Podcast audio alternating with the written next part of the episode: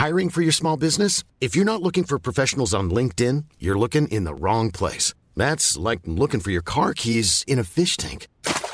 LinkedIn helps you hire professionals you can't find anywhere else, even those who aren't actively searching for a new job but might be open to the perfect role. In a given month, over 70% of LinkedIn users don't even visit other leading job sites. So start looking in the right place. With LinkedIn, you can hire professionals like a professional. Post your free job on linkedin.com slash people today.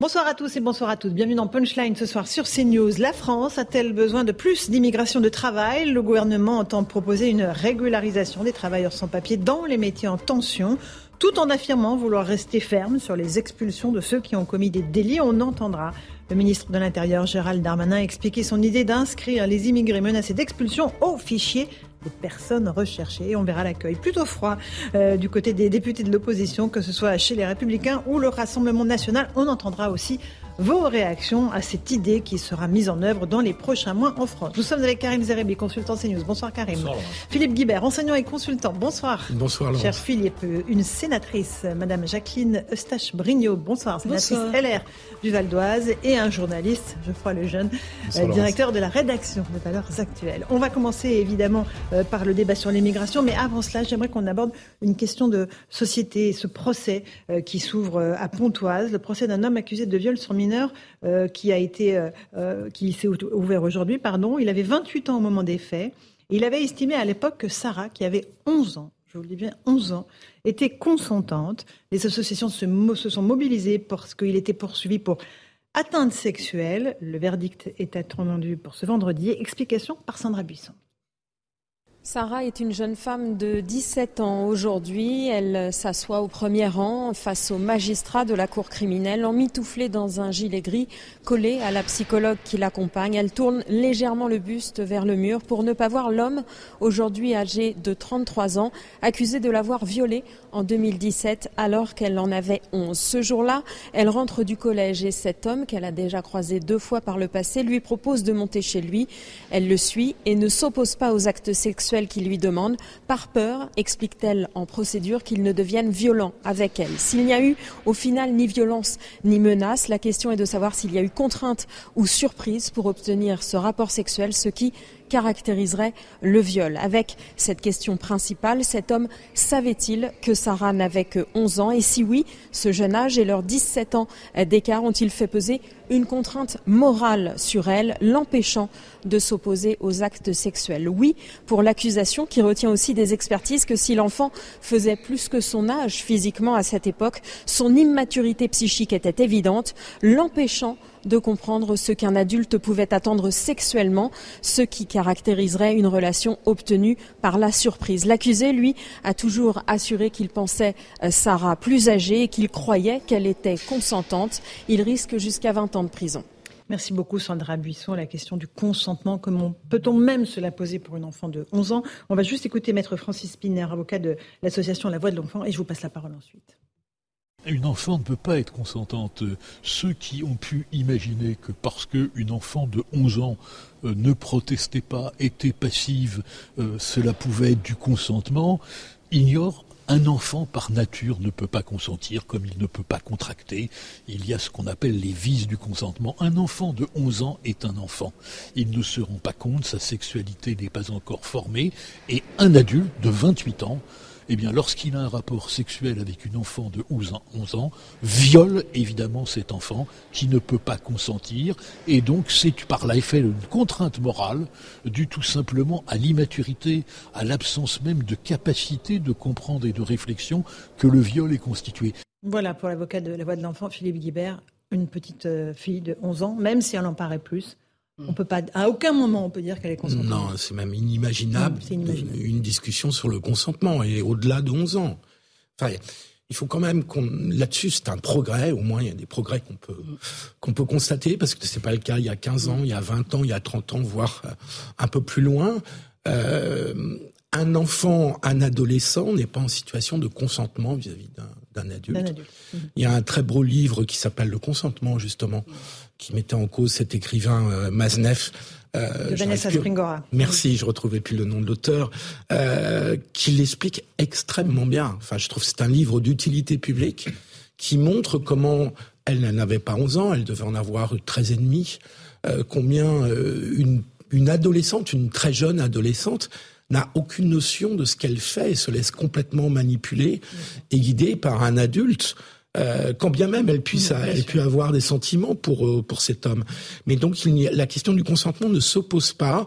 Alors je ne sais pas quelle est la, la bonne limite d'âge. On peut en discuter. Je me mm. sens pas assez compétent pour le dire. La loi a établi un seuil d'âge de consentement à 15 ans. Oui, c'est ça. J'aurais dit 16 ans, mais euh, la loi Billon. Mais on peut en discuter. Mais en tout cas, avant, pas de pas de consentement possible. Madame la sénatrice. Oui, je pense que le sujet il est, il est clair. à 11 ans, même si elle en paraissait un petit peu plus évidemment, euh, Maître Spinner, il a tout dit. Il a tout dit.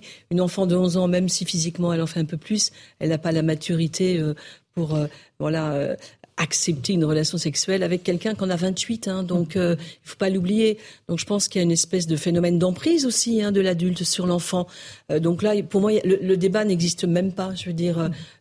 Enfin voilà, je ne vais pas rendre la justice avant la justice. Une atteinte sexuelle, c'est un viol. Pour, moi, c'est un viol. C'est un viol. Une enfant de 11 ans qu'il probablement connaissait, hein, puisqu'il s'était déjà vu une fois ou deux. Donc, mm. euh, dire qu'il ignorait que cet enfant avait 11 ans, j'ai beaucoup du mal à le croire. Et puis, il faut juste pas oublier les dégâts que ça fait sur cet enfant à vie. À vie. Faut pas oublier ça commencer une vie comme ça, c'est juste une horreur. Donc ça, il faut pas l'oublier aussi. On est abusé par un adulte, je le jeune. Euh, Dieu sait que je suis pas féministe, mais euh, en lisant les, comptes rendus euh, sur cette affaire, je suis d'accord avec tous les arguments avancés par les féministes et on leur doit en grande partie le fait que cette affaire a été médiatisée déjà et qu'ensuite la loi a, pu changer. moi, je pense qu'il y a des choses dont une civilisation ne doit pas débattre, c'est-à-dire en l'occurrence l'âge du consentement, etc. et pourtant, ce débat aujourd'hui, on l'a. Alors pas nous, parce qu'on va être tous d'accord évidemment, mais mais dans un tribunal, ce débat a eu lieu en réalité et, d'ailleurs, le, tribunal en première instance avait tranché en faveur du fait que cette euh, jeune fille pouvait être consentante. Donc c'est très intéressant de constater pour moi, c'est le moment, c'est la limite du droit en réalité. Mhm. On a très souvent ici des débats sur l'état de droit, sur euh, est-ce qu'on peut, est-ce que, et on voit, on en débat d'ailleurs des moments où le droit heurte la morale élémentaire. C'est-à-dire qu'on veut expulser quelqu'un, on se rend compte que le droit nous en empêche. Euh, on veut limiter, on va en parler tout à l'heure, l'immigration, on se rend compte que le droit nous en empêche. Et ben là, en l'occurrence, on voudrait protéger les enfants et on se rend compte que le droit nous en empêchait. Et, et c'est très intéressant. Aujourd'hui, le droit est devenu quasiment une religion et c'est au nom du droit que les juges de la première en première instance ont pu définir que finalement ce monsieur était dans son bon droit euh, quand il, était disait sur une atteinte sexuelle, pas dans bah, son bon droit. Pardon, mais qu'il mm. était dans son pas dans son bon droit, mais que c'était une atteinte sexuelle et non pas un viol. Mm. Euh, et je, je, je, me sers volontairement de cette affaire puisqu'elle va dans le même sens que d'habitude pour dire que euh, à un moment donné, les arguties juridiques, les raisonnements juridiques, la loi, etc. passent après en fait le bon sens, passent mm. après ce que tout le monde peut ressentir à un instant T, ce qu'on ressent aujourd'hui sur ce plateau. Karim Non, mais je trouve qu'ouvrir ce débat est, moralement indécent et juridiquement grave. Parce que effectivement, une société euh, comme la nôtre, euh, à un moment donné, doit indiquer qu'il y a des choses qui ne sont pas négociables. Mm. On ne peut pas ouvrir un débat sur euh, la relation sexuelle d'un adulte avec une gamine de 11 ans, de 12 ans, de 13 ans. On n'est même pas en train de parler d'adolescente. C'est une enfant. Donc non, et ça, pour moi, ça se rapproche plus de la pédophilie euh, et, du, euh, du, viol, effectivement. Euh, il n'y a pas d'autres sujets à, évoquer. Et d'ailleurs, je trouve que quand même, on n'est pas suffisamment dur et suffisamment sévère avec tout ce qui concerne les abus sur les enfants dans notre pays. Moi, j'ai beaucoup, malheureusement, entendu et eu écho d'affaires il me semble quand même qu'on devrait être beaucoup plus ferme, beaucoup plus dur avec ces adultes qui euh, mhm. euh donc, euh, usent et abusent euh, de, de, leur, de leur position vis-à-vis d'enfants. ça, ça, ça, traumatise et ça, ça, ça tue des familles. Hein. vous l'avez dit, ça brise des vies. Les, les, personnes n'arrivent pas à se reconstruire quoi qu'on puisse en penser. Et, je trouve que voilà, il y, a une forme, il y a même des écrits, des écrivains, des gens qui ont raconté un peu dans leur vie ce qu'ils ont fait avec des enfants, des adolescents. Même un prix Non, à un moment donné, s'appelle André Gide. Il faut arrêter. Un très grand écrivain qui était pédophile mhm, mhm. et qui allait en Afrique du Nord pour, euh, pardon euh, l'expression vulgaire, aller en voir des petits garçons. Mhm. Euh, et pendant très longtemps, parce que je suis, je suis d'accord avec ce que vous dites, mais c'est assez récent cette prise de conscience. Très récent, cette prise de conscience. Euh, L'affaire Maznef, dont on parlait tout à l'heure, euh, Vanessa Springora, c'est le début des années 90. Oui, mais l'affaire elle-même, elle éclate il y a quelques années au moment du livre. Absolument.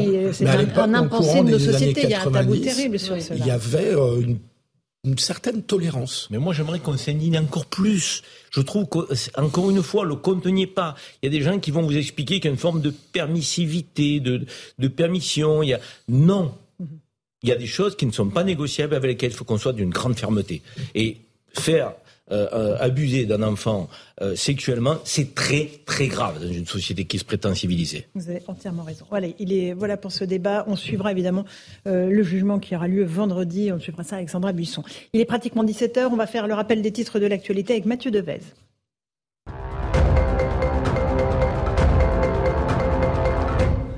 Un violeur récidiviste interpellé à Rennes après une tentative de viol le 25 octobre. Un homme originaire du Congo s'introduit dans le hall d'un immeuble et bloque une jeune femme contre un mur dans l'intention manifeste de la violer. Récemment sorti de prison pour viol, il était sous le coup d'une obligation de quitter le territoire français.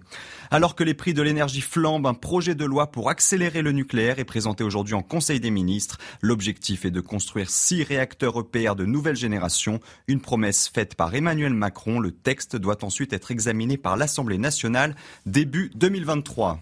Une délégation de pédiatres reçue ce matin à l'Elysée. Ils dénoncent la crise que traversent les services pédiatriques hospitaliers, des services saturés notamment à cause d'une épidémie de bronchiolite précoce. De son côté, le ministre de la Santé François Braun a annoncé le déblocage de 150 millions d'euros pour les services en tension de l'hôpital et promis l'organisation au printemps d'assises de la pédiatrie.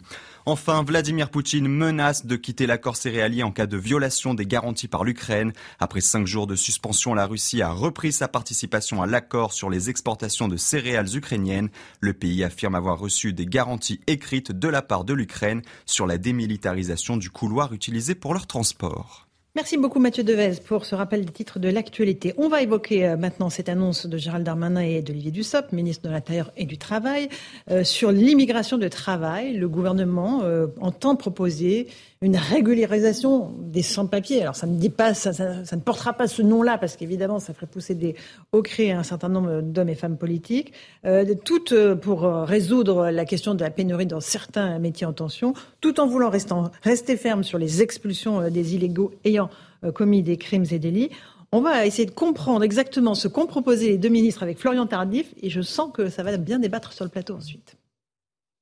Voici ce que l'on sait concernant la volonté du gouvernement de créer un titre de séjour métier sous tension. Premièrement, selon nos informations, la liste des métiers concernés sera déterminée après consultation des partenaires sociaux. Il s'agira d'une liste régionale, par exemple en région PACA, on manque de conducteurs routiers, de charpentiers, d'électriciens ou encore de paramédicaux. Les consultations avec les partenaires sociaux vont débuter au ministère du Travail dans les tout prochains jours. Concernant les critères de délivrance de ces titres de séjour, il reste encore à être défini. Un débat aura lieu d'ici la fin de l'année à l'Assemblée nationale et au Sénat à ce sujet. La base de travail sera la circulaire VALS qui permet aux étrangers d'être régularisés à condition de prouver leur ancienneté sur le territoire et la réalité, bien évidemment, de leur activité professionnelle. Si la délivrance de titres de séjour, vous l'avez compris, euh, pour motif économique sera facilitée, il faudra en revanche justifier d'un niveau de français minimum le niveau 1. Sur ce point, les conditions d'obtention de ces titres seront durcies. L'entourage du ministre du Travail estime à plusieurs dizaines de milliers le nombre de titres de séjour ainsi délivrés.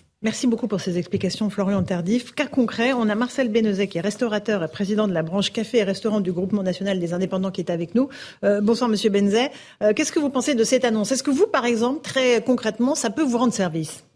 Ah ben, nous, c'est un sujet qu'on a, a, mis sur la table de la ministre à l'époque du Travail, qui était qui est maintenant aujourd'hui notre première ministre, Madame Borne. Et, et donc, c'est un sujet qu'on a abordé déjà depuis plus de deux ans on demande de faire quelque chose par rapport à ça, parce qu'aujourd'hui, il y a certains, il y a certains émigrés en France qui peuvent se mettre à l'emploi et qui demandent que ça et qui nous seraient bien utiles, parce qu'aujourd'hui, avant le Covid, il nous fallait 150 000 salariés, dans la, je parle pour la restauration, hein, sur le plan national. Aujourd'hui, nous sommes à plus de 200 000. Donc aujourd'hui, vous pensez qu'on voit ça comme, une bouffée d'air frais, parce qu'aujourd'hui, nous avons besoin de travailler et nous n'avons pas la main-d'œuvre pour le faire parce que nous sommes devant un mur de dette, parce que vous savez qu'il y a eu le Covid, il y a eu les PGE, tout ça pour les rembourser, il nous faut travailler. D'accord. Et, là, vous, actuellement, vous ne pouvez pas employer, évidemment, euh, de clandestins dans les cuisines ben, bien sûr que non, mais c'est même un danger parce que vous avez un contrôle et vous avez des clandestins en cuisine, vous avez un contrôle de, de, de, l'inspection du travail, c'est une fermeture administrative, c'est une amende qui coûte très cher. Donc non, c'est pas possible aujourd'hui, non. Donc ça veut dire que concrètement, si euh, cette loi arrivait à terme, vous pourriez immédiatement résoudre toutes vos difficultés de recrutement? Il faut aller très vite parce que nous en avons énormément besoin et rapidement parce qu'aujourd'hui nous sommes, nous avons un métier où nous avons, comme je vous l'ai dit, énormément de dettes à rembourser et nous, ce qu'il nous faut, c'est travailler aujourd'hui la matière est, là pour travailler des touristes. Nous avons la chance que la France est un pays touristique. Nous avons du monde, mais nous sommes obligés de faire des services réduits, c'est-à-dire fermés à 10 heures le soir, à 22 heures, arrêter le service et à 14 heures, souvent le midi, et, fermer peut-être certains établissements deux jours par semaine par manque de salariés. Beaucoup de chefs d'entreprise comptaient parce que comptaient travailler énormément et avoir pouvoir rembourser leurs dettes et se retrouvent un peu dans un embarras parce qu'aujourd'hui, ils ne peuvent pas effectuer leur travail comme ils le désireraient, parce qu'ils n'ont pas de personnel. Et aujourd'hui, nous demandons que ça aille très vite, parce que sinon, on aura des problèmes dans nos entreprises. Et il faudra faire de la formation pour certains de ces employés? Tout à fait, mais nous avons, nous avons, nous pourrons faire de la formation, bien sûr. Ah, tout le monde n'aura pas besoin d'être formé de la même façon. Il y en a qui vont rentrer comme à, aide à la cuisine, plongeurs, ils seront formés sur le tas, comme on appelle, comme on l'a fait dans le temps. Hein. Mais il faut les former, mais il ne faut pas non plus euh, régulariser à n'importe quel prix, parce qu'aujourd'hui, il faut une régularisation pour le travail et pas pour régularisation à tout va. Parce qu'aujourd'hui, euh, vous avez des Français qui sont, qui sont, qui pourraient, qui seraient en mesure de travailler. Il faut déjà remettre cela aussi au travail. Mais bien sûr qu'on aura besoin des, des, migrants. Et on a déjà pour les, les, Ukrainiens, on avait des arrangements spéciaux. Mais là, il faut qu'on mette ça en place rapidement. Restez avec nous, Monsieur Benzès, parce que c'est intéressant ce que vous dites. Vous êtes dans le concret, Madame la sénatrice. Sur cette idée, euh, et on entend la réaction de, de, de ce restaurateur. Il dit oui, on a besoin de gens. Il faut, il faut qu'on puisse travailler nous moi, je suis atterrée par ce que j'entends depuis ce matin. Vraiment, c'est Alors, pas parce que vient de dire Monsieur Benzet, on est d'accord. Un peu aussi, si, ah, un peu, je veux dire pourquoi. Alors, je suis atterrée par ce que j'entends depuis ce matin, parce que, d'abord, je pense que Monsieur Darmanin, il commence à perdre la main sur le sujet parce que on nous avait promis une loi sur l'immigration. Et depuis ce matin, on n'entend que M. Dussopt parler de ce sujet. vous avez donc peut-être pas entendu M. Darmanin, mais il a beaucoup si, mais parlé. Si, j'ai entendu M. Darmanin. il parlera demain à 9h non, mais, non, mais ce que je veux dire, c'est que nous attendons au Parlement une loi sur l'immigration. Mhm. Nous n'attendons pas une loi sur la régularisation de masse des sans-papiers. Parce que c'est un peu ça. Il faut arrêter de dire n'importe quoi. Nous allons aujourd'hui, sans réfléchir aux conséquences, faire de la régularisation massive. Je suis désolée, mais la régularisation par le travail, elle se fait déjà. Elle se fait déjà. Difficilement. Hein. Non, non, non, elle se fait pas si difficilement que ça. Aujourd'hui, un employeur qui s'engage et qui, qui, qui, qui, répond aux demandes de la préfecture sur un certain nombre de dossiers administratifs, c'est normal, mm. peut très bien faire régulariser par le travail, parce qu'il se promet de l'embaucher, un étranger en situation régulière. Mm. C'est un sujet sur lequel je suis euh, intéressant puisque je préside la commission des titres de séjour dans le Val d'Oise depuis 15 ans, donc c'est un sujet que je connais Mais bien. C'est pas un parcours de combattant pour non, c'est pas un parcours de combattant. Non, c'est pas un parcours de combattant du tout. C'est quelque bah, chose qui il semble avoir vu un boulanger fait en grève de la faim il y a quelques années, mais a facilité aussi cette régularisation par le travail, elle l'a régularisée. Donc aujourd'hui, quand on va mettre, on dit on va mettre les, métiers sous tension. D'abord, on a beaucoup de chômeurs qui feraient bien d'aller bosser aussi. Ça, c'est un vrai sujet. on les oblige Et je pense qu'aujourd'hui, mmh. on ne parle, on ne parle que de la régularisation par le travail. On parle pas. Est-ce qu'on remet en cause le regroupement familial? Sujet quand même, sujet, parce qu'aujourd'hui on voit bien que euh, par tout le monde s'accorde à dire que le regroupement familial. Non mais c'est tout ça. Non mais on, va juste rester sur le travail si vous voulez bien. Non mais je suis désolée. On ira sur l'immigration. Non mais je vais finir. Euh, le, le gouvernement s'engage à faire parce que nous avons aujourd'hui une immigration que nous gérons plus, que nous n'arrivons plus à maîtriser avec le flux migratoire qu'on aurait pu maîtriser. Les problèmes des QTF parce qu'il y a eu des drames et il y en a encore eu un à Rennes encore aujourd'hui. Donc c'est parti de là le sujet quand même. Et on nous parle de régularisation par le travail. Alors j'aimerais voir un autre son Moi, je suis que le euh, Philippe Libert, euh, tout le monde, allez-y. Philippe Libert. C'est vrai que c'est une surprise que le gouvernement vienne sur le terrain de l'immigration du travail, qui était a priori. Lui, c'est un sujet de gauche. C'est voilà. Euh, alors peut-être qu'il a besoin d'avoir un sujet de gauche dans un sujet réputé, euh, réputé de droite. Je pense aussi, euh, je vais faire un peu mon gauchiste, je vais même vous ressortir Karl Marx, euh, l'immigration comme solution à l'emploi et au bas salaire. Euh, c'est la vieille armée de réserve du capitalisme pour faire pression sur les salaires et sur les conditions de travail. Euh, et donc, d'un point de vue de gauche, il y a une vieille critique qui est aujourd'hui très minoritaire, mais il y a une vieille critique sur cette immigration économique qui est faite pour euh, faire pression, voire détériorer les droits des salariés. Or là, on est dans des secteurs, et là je voudrais interpeller vous entendu, monsieur notre, notre invité, s'il m'entend. Monsieur Benzé, il vous écoute, il veut vous répondre. Est-ce que ce problème-là ne pourrait pas être en partie réglé tout de même, monsieur le restaurateur, par des salaires un peu meilleurs, parce que c'est une notoriété publique que les euh, dans les restaurants les salaires sont pas toujours très élevés, alors qu'il arrive que les prix soient très élevés. J'espère que je pourrai encore aller dans un resto. Est-ce que vous avez déjà fait des, des, des, des efforts sur les salaires, Monsieur Benzé mais bien sûr, la restauration, quand on parle du SMIC dans la restauration traditionnelle que je représente, euh, les indépendants, il n'y a personne au SMIC. Le, le, problème, c'est le, le SMIC, c'est les, c'est les, c'est les, les, comment on appelle les, la, malbouffe, c'est-à-dire c'est les, chaînes comme ce qui sont payés au SMIC. Mais chez nous, chez nous, le salaire de, base, c'est, entre 1700 et 1800 euros. Donc chez nous, c'est pas un problème de salaire, c'est un problème. Nous n'avons pas de, de, de main d'œuvre et de conditions de travail. travail. C'est aujourd'hui, c'est pas un problème de salaire. Chez nous, c'est pas le salaire qui est un peu qui c'est qu'on n'a pas les éléments, on n'a pas les personnes. Mm. C'est pas le salaire. Le salaire, ils sont bien payés chez nous. Croyez-moi, dans la restauration traditionnelle, les gens sont, sont, bien payés. C'est pas un problème de salaire. Et les conditions de travail, le sujet. J'ai embauché un, un, un, salarié en situation irrégulière, ça va très loin. Il faut simplifier la, la procédure et que ça aille très vite parce que les salariés, c'est tout de suite qu'on en a besoin. C'est demain. Alors, une petite réponse encore de Philippe Guibert et je passe la parole à. Alors, d'accord, si les salariés sont bien payés, pourquoi euh, ne trouvez-vous pas d'employés? Est-ce qu'il n'y a pas un petit problème de conditions de travail? Si chez vous, ce n'est pas le problème des salaires, mais il y a des restaurants où c'est un problème de salaire aussi.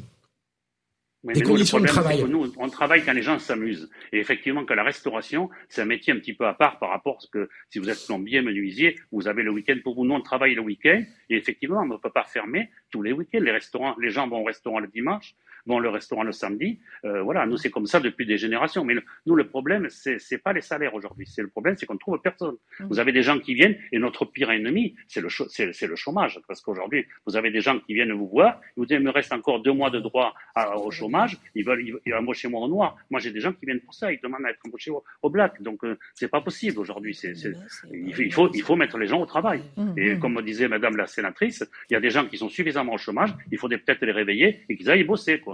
Bon, alors, euh, Karim, un petit mot peut-être. Euh, non, mais d'abord, moi j'ai envie de dire que je, je, je, pense qu'il faut se réjouir qu'on ouvre enfin le débat. Euh, parce que c'était absolument nécessaire qu'on sorte des postures politiques pour poser le débat dans notre pays, à l'Assemblée nationale, au Sénat, dans l'opinion, dans les médias, euh, pour avoir une vision beaucoup plus précise que les slogans et les poncifs sur un sujet qui est éminemment important pour la communauté nationale.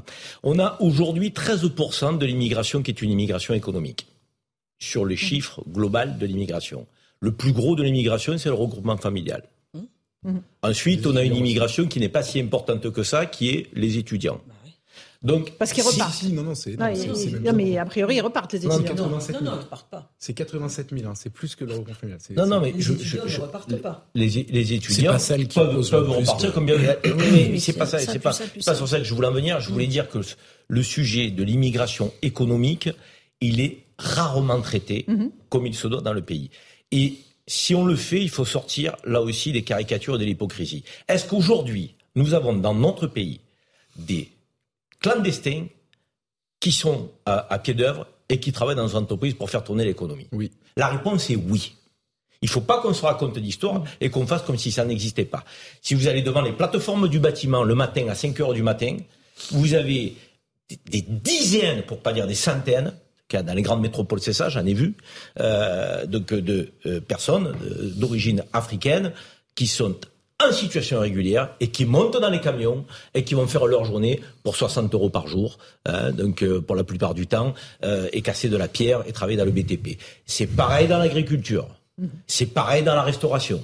Donc dire que aujourd'hui ce, ce, système va permettre à des gens de travailler alors qu'ils sont en situation régulière, c'est faux, ils travaillent déjà ça va leur permettre effectivement de sortir de la clandestinité. de la clandestinité. Et, et, derrière, on aura peut-être effectivement un intérêt économique.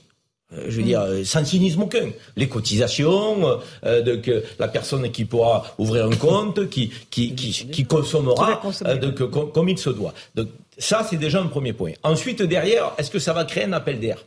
C'est la question qu'on a le droit de se poser. Donc, euh, euh, moi, euh, est-ce que je préfère que nous utilisions une immigration clandestine qui est déjà sur notre sol et qui est en situation d'oisiveté et de débrouille et qui peut basculer dans la délinquance, ou est-ce qu'on doit faire venir des gens officiellement telle une immigration choisie d'un autre continent? Je préfère qu'on ne fasse pas venir des gens de notre continent au moment où nous parlons et que nous utilisions éventuellement ceux qui veulent travailler, ceux qui auraient une qualification et ceux qui pourraient effectivement rentrer dans le rang en, respectant les règles de notre pays. Je pense que si on, sort effectivement de la caricature euh, et des fonds de commerce politique, cette réalité, il faut que nous l'abordions. Après, derrière, l'autre jambe, c'est quoi? Absolument, c'est la fermeté. D'abord, un, c'est pas un contrat à vie. C'est pas une carte à vie qui doit être attribuée. Et ça, il faut qu'on en parle. Le débat va être ouvert. J'espère que les parlementaires, c'est aussi comme ça qu'ils vont amender le projet du gouvernement. Parce que il faut pas que ce soit effectivement euh, euh, une carte indéterminée. Mm-hmm. C'est une carte tant que vous travaillez sur des métiers en tension et que notre pays euh, a intérêt à ce que... Ça ne concernerait que les secteurs en tension. Oui, mais, mais après, c'est la, après, c'est la durée, Laurent. Ce que je veux dire par là, vous, savez vous savez très bien que lorsqu'il y a un dispositif, on a toujours des gens qui sont euh, très bons pour le détourner. Si demain, euh, que vous avez une personne en situation régulière qui va présenter un contrat durée indéterminée sur un métier en tension, sa durée de validité de titre de séjour va être de combien? C'est la question qu'il faut poser. Parce que si derrière son contrat s'arrête et qu'elle devient effectivement, euh, euh, j'allais dire, inactive, ça veut dire que le projet de départ n'est pas, n'est pas concrétisé. Donc il va falloir que ces personnes-là, on leur dise bien, tant que vous travaillez dans le pays, que vous avez un contrat de travail, que donc vous répondez donc, aux besoins économiques du pays, vous pourrez rester dans notre pays. Le jour où ça n'est plus le cas, il faudra effectivement peut-être imaginer un retour. Peut-être, j'aimerais vous entendre, Geoffroy Lejeune, après on écoutera Gérald Darmanin euh, sur cette euh, idée. Alors, c'est pas une régularisation de tous les sans-papiers, hein, non. très clair, attention. C'est sur certains métiers, sur un certain nombre de, professions. En fait, répondre à la question, c'est déjà tomber dans le piège du gouvernement. C'est, je suis désolé de le dire comme ça, mais c'est le plus grand numéro d'enfumage qu'on ait eu depuis qu'ils sont au pouvoir, c'est-à-dire depuis 2017, sur une question centrale qui est celle de l'immigration.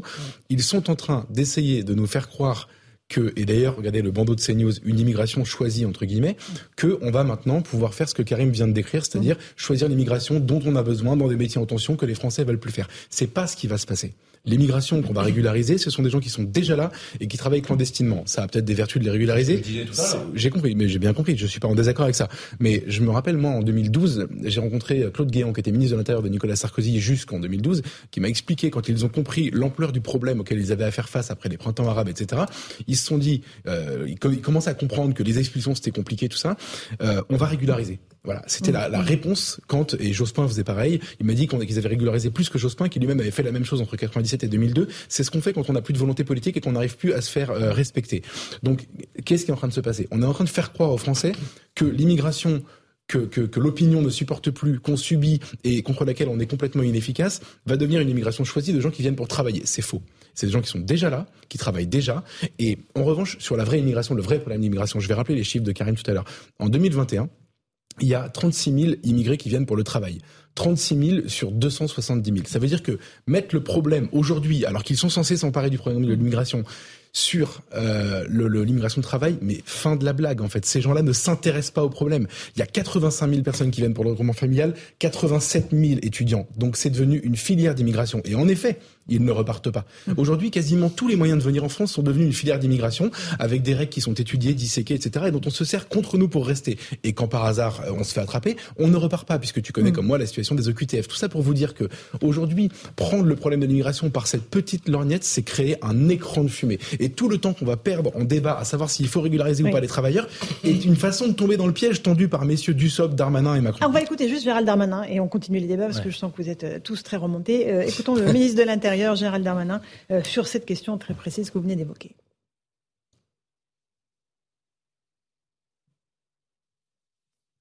Allez, il arrive. Nous demandons une forte intégration de la part des étrangers, de tous les étrangers qui viennent sur le sol national, avec un examen de français qui sera obligatoire pour tous les étrangers et qui devront réussir, sinon ils n'auront pas leur titre de séjour. C'est une révolution extrêmement importante, partant du principe que la langue fait partie évidemment de ce qu'on demande pour l'intégration. Et, si je devais résumer, une intégration par le travail, puisque nous, nous souhaitons être euh, en accompagnement de tous les étrangers qui travaillent en France, notamment dans les secteurs dits en tension, l'hôtellerie, la restauration, les bâtiments et travaux publics. Le ministre du Travail a eu l'occasion d'évoquer ces, métiers en tension. Et euh, évidemment, nous avons déjà aujourd'hui un système qui fait soit du travail au noir, les gens ne sont pas déclarés et donc sont exploités.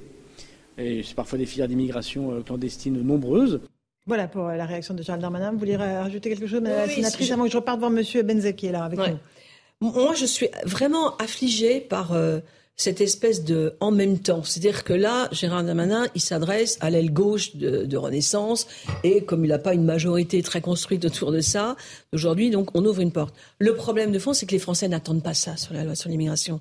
Les Français aujourd'hui qu'ils soient de droite ou de gauche, ne supportent plus ce qui se passe dans notre pays. Et on n'y répond pas par ça. C'est l'inverse qui va se passer. C'est l'inverse. Parce que vous aviez, à juste titre, dit, pourquoi pas régulariser des gens pendant un moment, si on a besoin d'eux, mais ils vont repartir comment? Comme aujourd'hui. Déjà aujourd'hui, il y a des milliers de gens sans papier qui vivent tranquillement dans leur pays, sans être évidemment bousculés, ce qui est normal. Mais ce qu'il y a derrière, de beaucoup plus grave, c'est qu'il arrivera un moment où les Français eux-mêmes ne regarderont plus s'il y a des immigrés qui arrivent parce qu'ils sont menacés dans leur pays et qu'ils ont un droit d'asile qu'on leur doit parce que c'est l'honneur de la France. Il arrivera un moment mhm. où les Français ne supporteront plus qu'on les prenne pour des imbéciles. Et on les prend pour des imbéciles avec ce qui se passe. Alors moi, je suis d'accord. Faisons une loi sur comment on règle les flux migratoires dans ce pays et faisons une autre, loi sur le travail. Mais là, on est en train, je ne voudrais pas reprendre votre expression, mais je vais la reprendre, d'enfumer les Français. C'est la réalité. Et on va faire croire qu'on va régler les problèmes des flux migratoires dans ce pays avec ça. Non. Pas du tout. Je vous rappelle, vous étiez tous très jeunes là.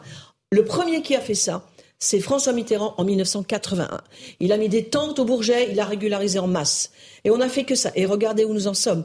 Le regroupement familial derrière, avec les problématiques de logement. Parce que tout ça, c'est bien joli, mais on ne parle pas de tout le reste. Ce que la société, ce que le pays va vivre avec ces textes-là, qui ne correspondent absolument pas à ce que nous pouvons faire et ce que nous devons faire pour régler ces problèmes. Monsieur Benzet, juste une réaction, parce que vous êtes encore avec nous, vous êtes restaurateur, je le rappelle, à tout ce que vous avez entendu. Euh, Alors moi, je trouve ce que j'ai entendu très intéressant et tout le monde a un petit peu raison, que ce soit Madame la, la sénatrice ou que ce soit nos journalistes qui sont sur le plateau, ils ont tout à fait raison. Mais aujourd'hui, nous avons besoin d'une main-d'œuvre. Il faut qu'elle soit choisie pour nos métiers et, maîtriser l'immigration. Ça ne va pas régler les problèmes d'immigration et c'est pas comme ça qu'on les réglera parce que sinon, ça va être le bazar et ça va faire un appel d'air, comme vous l'avez dit. Tout le monde va vouloir venir. Aujourd'hui, il faut, il faut y aller avec, euh, avec, euh, avec discernement et ça va pas être simple. Mais nous avons aujourd'hui besoin de régulariser des, des gens qui ont besoin, dont nous avons besoin mais pas, mais pas le reste, je veux dire, parce que l'immigration, c'est un vaste sujet. Vous mm. l'avez abordé et qui ne s'arrête pas à, les employés de la restauration, du bâtiment et, et, d'autres métiers, parce qu'aujourd'hui, tous les métiers sont en tension. Vous avez tout le monde qui recrute dans tous les métiers. Moi, je suis un élu de la Chambre de commerce de Paris, Île-de-France, je peux vous assurer que du travail, il y en a. Mais sortons les, sortons les Français et les gens qui sont déjà sur le territoire et faisons-les travailler. Mais quand ils sont employable et pas n'importe quoi. Ça, je suis d'accord avec vous. Il ne faut pas faire n'importe quoi. Et le gouvernement est en train de se servir un petit peu euh, des, entreprises pour régler un problème qu'ils n'ont pas réglé depuis 40 ans. Parce que le problème qu'on a dit, comme l'a dit la, sénatrice, quand Mitterrand a fait la régularisation en masse, et les problèmes, on les a depuis, on ne les réglera pas comme ça. Mm-hmm. C'est 40 ans d'un héritage de 40 ans de, de laxisme sur la sur la sur l'immigration. Euh, un petit mot de Karim Zeribi et de Philippe Guibert. Ce que je regrette, c'est qu'on on a du mal à sortir des idéologies sur ce sujet. On a d'un côté des ah gens qui vont nous expliquer que l'immigration c'est une chance. Et ils vont nous expliquer que ça n'est qu'une chance. Puis d'autre côté, on a des gens qui vont nous expliquer que l'immigration n'est qu'un problème et n'est qu'un fardeau. Donc, euh, en reliant l'immigration automatiquement à la délinquance. Donc, alors qu'on peut faire un lien, mais on ne peut pas faire que ce lien. Donc, euh, et je trouve que c'est ce manque de discernement qui fait mal au débat. Pourquoi? Parce que oui, nous avons besoin d'une immigration économique, mais de tout temps, nous en avons hmm. besoin. Nous ne sommes pas les seuls dans le monde. Je vous rappelle que le Canada va faire venir 900 000 personnes. Je vous rappelle que nous sommes parmi les pays de l'OCDE qui avons le moins d'immigrés économiques. Donc, euh, à un moment donné, je veux dire, dire que l'immigration ne rapporte rien au pays, c'est un mensonge. L'immigration, ça rapporte aussi. Non, mais je veux dire, on, l'aborde seulement sous l'angle d'un problème. En revanche, pourquoi ça pose problème aujourd'hui le sujet d'immigration? Parce que lorsqu'on a des immigrés délinquants, criminels, qui euh, ne veulent pas s'intégrer, on ne peut pas les expulser. On ne les expulse pas. Et c'est ce problème qui n'est pas réglé et qui n'a pas été réglé par aucun gouvernement et qui fait mal au pays. C'est pas ceux qui veulent bosser qui respectent les lois de la République. Aussi, Cela, il faut qu'on arrête. Un tout petit mot de Philippe Guibert avant la pub, mais promis, on en reparle après. Non, je pense que l'immigration du travail est quand même un sujet. Ce n'est pas que de l'enfumage. Ah bah oui, c'est un sujet, c'est un dixième du problème. Ah c'est, non, c'est pas qu'un dixième ah bah problème. Parce que tout ce qu'on dit de, depuis euh, un quart d'heure montre justement que les contournements des autres filières de droit d'asile ont à voir avec un problème de travail et de régularisation du travail. pas du tout. Et donc je pense les étudiants, pas pour travailler par définition. Pardon, je termine. Je pense que euh, dans ce projet de loi, il y a eu aussi des pressions. Il y a peut-être une volonté politique d'envoyer un coup à gauche, un coup à droite. Mais, je pense aussi qu'il y a eu une pression du patronat pour régler ce problème-là. Parce que l'intervention de notre ami restaurateur nous montre que pour un certain nombre de patrons, y compris de petits patrons, il y a des situations d'urgence pour faire fonctionner leur entreprise. Donc ne, considérons pas que la question de l'immigration du travail, en fait, c'est beaucoup plus que 36 000 que le chiffre que vous donnez. Il n'a pas de sens le chiffre que vous donnez. non, c'est le chiffre du ministère de l'Intérieur, pardon, désolé. Non, mais c'est l'immigration légale du travail. Mais ce dont on parle là, c'est l'immigration illégale du travail. Et donc il y a beaucoup plus. Il n'y a pas de raison que les proportions soient différentes. Pardon. Hein. Allez, on va faire une pause. On reprend ce débat parce qu'il est passionnant. Il a vraiment, il recouvre beaucoup de choses dans notre société. Euh, mais je serai juste après la petite pause. A tout de suite dans Punchline sur CNews. 17h30, bienvenue si vous nous rejoignez à l'instant dans Punchline sur CNews. Tout de suite le rappel des titres de l'actualité avec Mathieu Devez.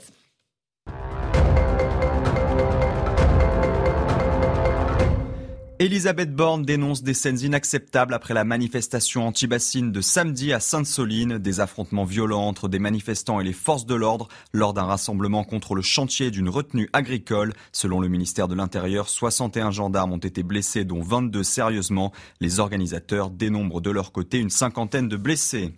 Toujours pas de réintégration des soignants non vaccinés. Quelques 15 000 soignants et pompiers sont suspendus depuis le 15 septembre 2021. Le porte-parole du gouvernement Olivier Véran conditionne toute évolution à l'avis de la Haute Autorité de Santé. Les États-Unis condamnent les tirs de missiles de la Corée du Nord. La Maison-Blanche critique notamment la dangereuse décision, je cite, du pays de tirer un missile à proximité des eaux territoriales sud-coréennes. La Corée du Nord a lancé aujourd'hui au moins 23 missiles. La Corée du Sud a riposté en tirant trois missiles vers la mer. Voilà pour le rappel des titres de l'actualité. On est toujours avec Karim Zerebi, Philippe Guibert. Nous a rejoint Joseph Massescaron. Bonsoir, mon cher Joseph. Bienvenue. Bonsoir. La sénatrice LR du Val d'Oise, Jacqueline Neustache Brignot et Geoffroy Lejeune de Valeur Actuelle. Allez, on a évoqué la question de l'immigration de travail euh, il y a quelques instants euh, avec euh, un restaurateur. Maintenant, on va évoquer le deuxième volet du discours de Gérald Darmanin, à savoir l'expulsion de ceux qui mérite d'être expulsé. Parce que là, évidemment, il ne veut pas qu'on lui dise qu'il n'est pas ferme sur la question et qu'il a la main qui tremble. Écoutez ce qu'il a expliqué Un texte qui sera à la demande du président de la République étudié en premier au Sénat à partir de janvier prochain prévoit plusieurs dispositions. D'abord, une fermeté extrêmement forte contre les délinquants étrangers, puisque nous faisons sauter les réserves d'ordre public, c'est-à-dire que nous revenons à ce qui avait été euh, mis euh, comme fin de la double peine, voilà une quinzaine d'années. Tout étranger qui commet une délinquance grave en France sera euh, expulsable, bien évidemment. Deuxième sujet, nous demandons une forte intégration de la part des étrangers, de tous les étrangers qui viennent sur le sol national, avec un examen de français qui sera obligatoire pour tous les étrangers et qui devront réussir, sinon ils n'auront pas leur titre de séjour. C'est une révolution extrêmement importante, partant du principe que la langue fait partie évidemment de ce qu'on demande pour l'intégration. Alors, est-ce que le compte y est, Madame la sénatrice? La jambe euh, immigration de travail choisie et la jambe expulsion de ceux qui ont commis des crimes et délits. On a eu Monsieur Dussopt. Le compte n'y est pas, visiblement, pour vous. Non, pas du tout. Alors, je, vais juste reprendre deux choses. On a eu Monsieur Dussopt qui s'est adressé plutôt à la gauche, et puis Monsieur Darmanin qui s'adresse à la droite. C'est tout l'enjeu du gouvernement aujourd'hui, c'est de s'adresser à tout le monde, et puis de finalement proposer des, des, des textes dans lesquels personne s'y retrouve. Donc, euh, ce qu'il a dit là, sur le fait qu'on parle français. Bon, ça, c'est une évidence pour tout le monde, sauf que c'est pas la réalité. Moi, je voudrais dire que, après, il dit, nous allons faire en sorte que celles et ceux qui ont, qui ont commis des crimes et des délits ou des choses graves repartent. Alors déjà, grave, je ne sais pas ce que ça veut dire, parce que ce qui est grave pour vous, c'est peut-être pas grave pour moi. Donc déjà, je... mais non, la question n'est pas là. Donnons-nous les moyens de faire repartir tous les étrangers qui n'ont rien à faire chez nous, même ceux qui n'ont pas commis de délit. À partir du moment où quelqu'un est en situation irrégulière, mhm. qui ne peut pas être régularisé parce que le contexte, son contexte ne le permet pas, il repart chez lui. Arrêtons de dire que les délinquants, que ceux qui ont commis des crimes et des délits. Parce que, évidemment, ça permet aux autres de rester, Parce qu'évidemment, tous les étrangers qui sont en situation irrégulière ne commettent pas des crimes et des délits. et heureusement pour nous. Bon, voilà. Donc arrêtons ce langage à double niveau. Est-ce qu'on veut ou pas dans ce pays avoir une vraie politique pour travailler sur ces flux migratoires que nous ne maîtrisons plus et qui ont des conséquences graves. Parce que qu'est-ce qu'on fait aujourd'hui dans ce pays? On laisse rentrer tout le monde, on se donne pas les moyens de faire partir. Ce quoi qu'on en dise, il passe rien. Je sais pas ce qu'elle est allée faire, Madame Bord en Algérie, mais enfin, elle n'a rien, elle a rien fait. Donc, euh, parce que bon, on est allé soi-disant parler de ça. Enfin, je suis pas trop. Oh, voilà, non, j'exagère pas. mixte d'historiens. C'est ça. Une grande avancée. c'est ça. une, grande, très grande avancée, quand même. Non, mais ce que donc, il est là, il est là le sujet. C'est-à-dire qu'on se donne pas les moyens d'aborder cette problématique avec courage, clairement. Et donc, oui, il y aura des débats au Sénat, et ils vont certainement être assez important. Oui, parce que Bruno parce que ce qu'on ne dit pas, vient de dire que le gouvernement s'apprête à créer un appel d'air. C'est vrai. Et ce qu'on ne dit pas, parce que on parle pas des choses. On parle pas et on ne tout parle toujours pas du regroupement familial. Est-ce qu'on le stoppe ou est-ce qu'on l'associe à la régularisation? Ça, c'est un point essentiel pour moi. Puis on ne dit jamais que tout ça a un coût. Hein. Parce qu'il faut quand même savoir qu'il y a des associations dans ce pays, financées par l'argent public, qui expliquent à tout étranger en situation de guerre comment faire pour pas repartir, y compris dans les cras quand même. Hein. Donc ça va peut-être falloir en parler. Il y a aussi il y a aussi des avocats. Il y a aussi des avocats qui en ont fait leur spécialité. Parce que comme ces étrangers ont droit à l'aide juridictionnelle, mm. vous avez quantité d'avocats qui ne vivent que par ça. Donc il va falloir tout mettre sur la table parce qu'aujourd'hui les Français ont besoin qu'on mette tout sur la table. Joseph Massescaron. Alors à la fois sur le, on a déjà euh, évoqué le volet immigration économique hein, et euh, régularisation de ceux qui travaillent. Là, on parle d'autre chose. Euh, il est assez ferme, Gérald Darmanin, dans ce qu'il dit? Bah, il est assez ferme à partir du moment où, sur l'immigration économique, il, euh, il, euh, il, ouvre. Donc, évidemment, il est obligé d'être ferme de l'autre côté. C'est toujours la, la, même chose. Est-ce qu'on peut être sur un sujet aussi grave dans le en même temps? C'est ça l'interrogation. La, la, réponse est non. Bien sûr que la réponse est non. Il y a, il y a des mesures importantes à prendre, des mesures et, et même euh, immédiates je pense, ça a été cité par Madame à juste titre, qui est celui, à mon cœur, à mon sens, au cœur de, la problématique, qui est celui du regroupement familial. Ça, c'est vraiment une décision.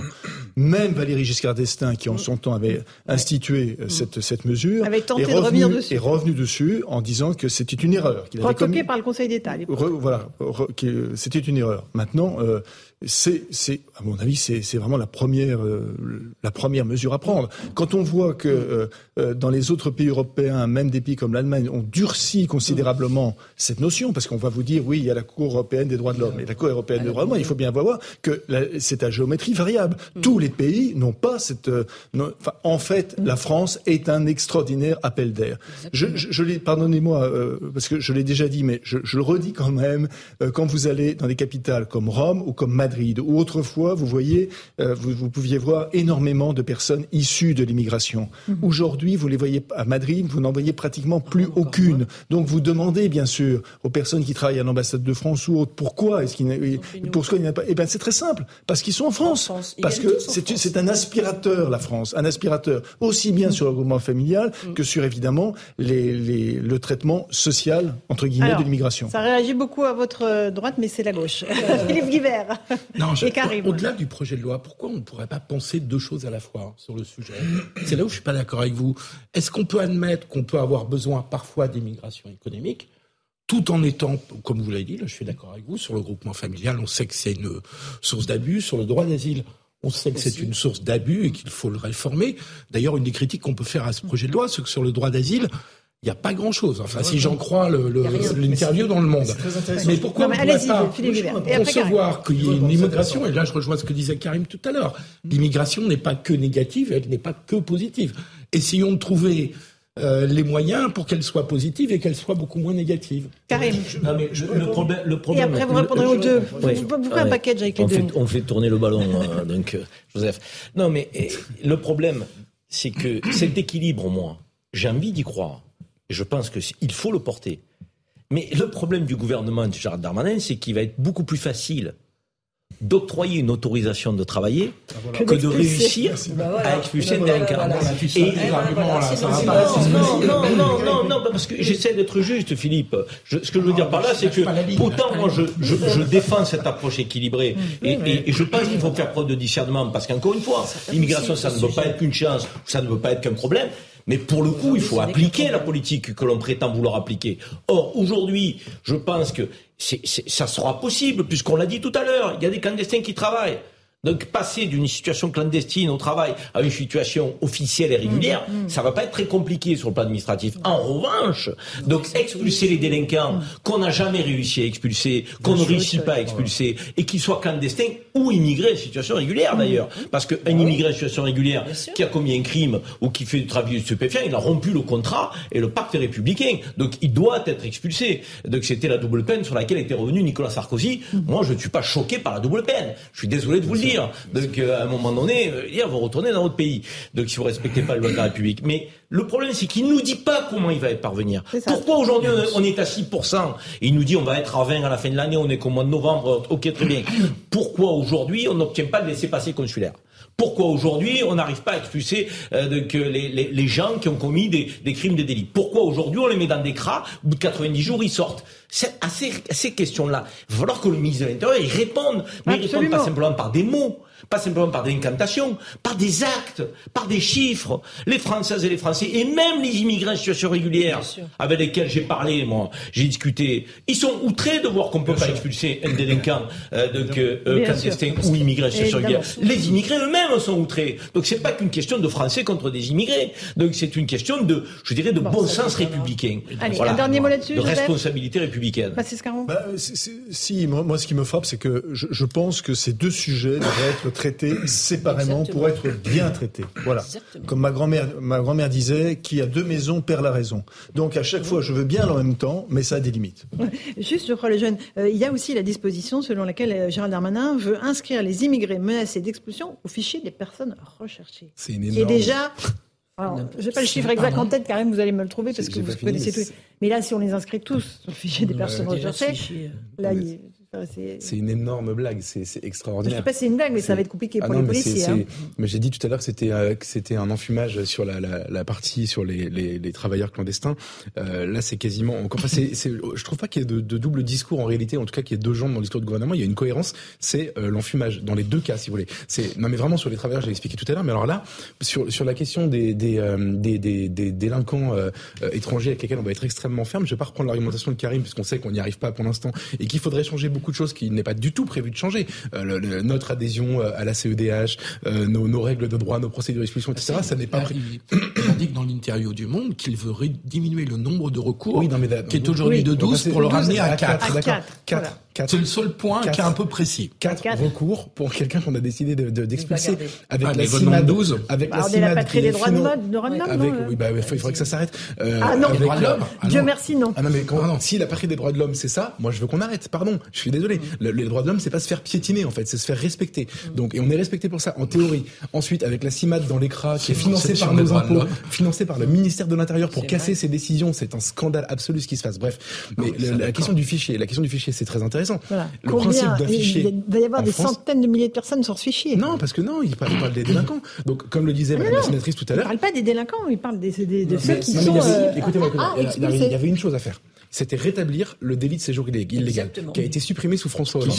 il faut rappeler de sortir de la jurisprudence de la Cour de justice européenne. Mais tant mieux, comme le Danemark l'a fait. Parce que si, sortons de ce truc qui sert à rien. Si ce, je dis, vous dis pas le contraire, oui. Mais je précise juste, si ce délit a été supprimé en 2012, c'était pour se mettre en conformité je, sais avec une jurisprudence je européenne. sais bien, mais il ne fallait pas. Le Danemark est un pays démocratique, le, mm. berceau de la social-démocratie qu'on admire pour des milliards Et où la gauche a gagné les élections hier soir. Mais, mais non, mais d'accord, mais c'est la gauche qui a fait ce que je dis. Hein. C'est la gauche mm. qui a décidé de faire un bras de fer avec pas que ce que vous dites. Mais, non, mais la gauche, c'est la gauche, c'est un gouvernement social-démocrate qui a décidé, qui a décidé de sortir justement de, ce carcan de la CEDH. Donc, ce qui est très intéressant, il fallait évidemment en mm. sortir. Et sous François Hollande, qu'est-ce qui s'est passé? On a supprimé le délit euh, euh, de, de, séjour illégal sur le territoire. Mmh, bah C'est-à-dire que, mais les gens ne le savent pas, euh, ce n'est plus illégal d'être clandestinement en France. Donc il faut commettre une infraction jurisprudence européenne.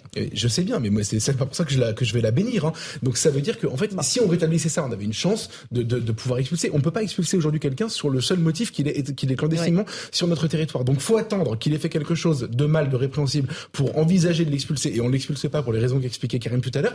Donc le fichier, qu'est-ce qui se passe? Ça va être un nouveau fichier dans lequel on va mettre beaucoup de gens euh, mm. pour pour savoir où ils sont administrativement ou sur un tableau Excel. Allez-y, Karim. 620 000 personnes en 2018 au fichier des personnes recherchées.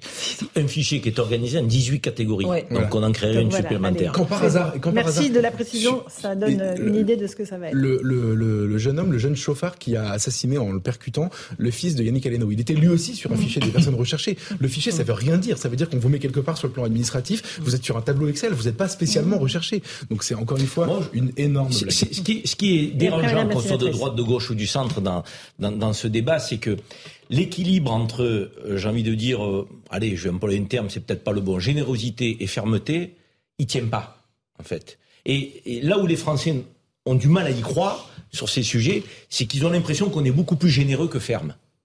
Or, si on rétablit pas la balance, effectivement, on va avoir une levée de boucliers de Français qui, qui seront, je dirais, opposés à toute immigration, qu'elle soit utile ou pas au pays, qu'elle soit, euh, qu'elle rapporte ou pas mm. au pays, donc parce que ça, il va être facile à un moment donné d'attaquer le gouvernement sur son impuissance. Et cette impuissance-là, c'est l'impuissance républicaine. C'est pas l'impuissance que du gouvernement, c'est l'impuissance de notre nation euh, donc, dont il est question. Or, on n'a pas envie de vivre dans une nation qui est impuissante vis-à-vis de ces phénomènes et ces questions. Donc, il va falloir que Gérald Darmanin nous prouve avec ce gouvernement qu'il est capable, à un moment donné, de concrétiser mm. les obligations et quitter le territoire. S'il ne le fait pas, excusez-moi, il aura tout perdu dans cette loi. Un dernier mot, Madame la Je pense que c'est l'heure est grave, j'ai envie de dire.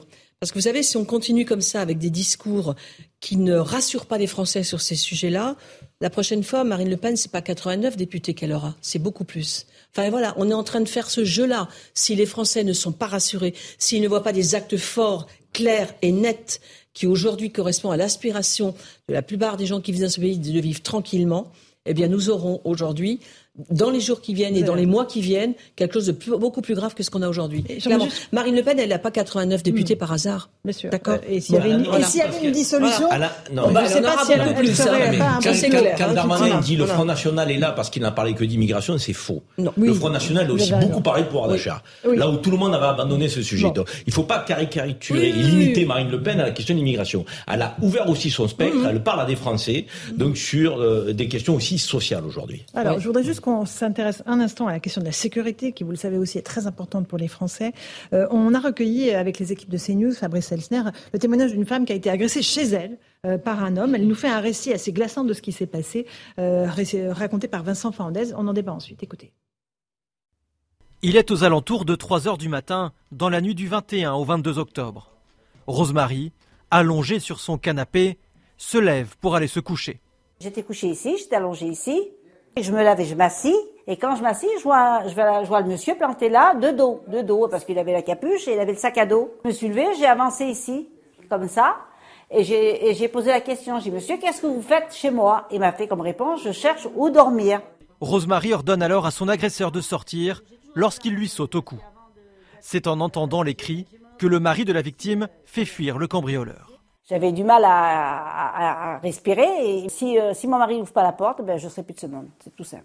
Dans sa course, l'assaillant tombe sur des policiers. Il est arrêté.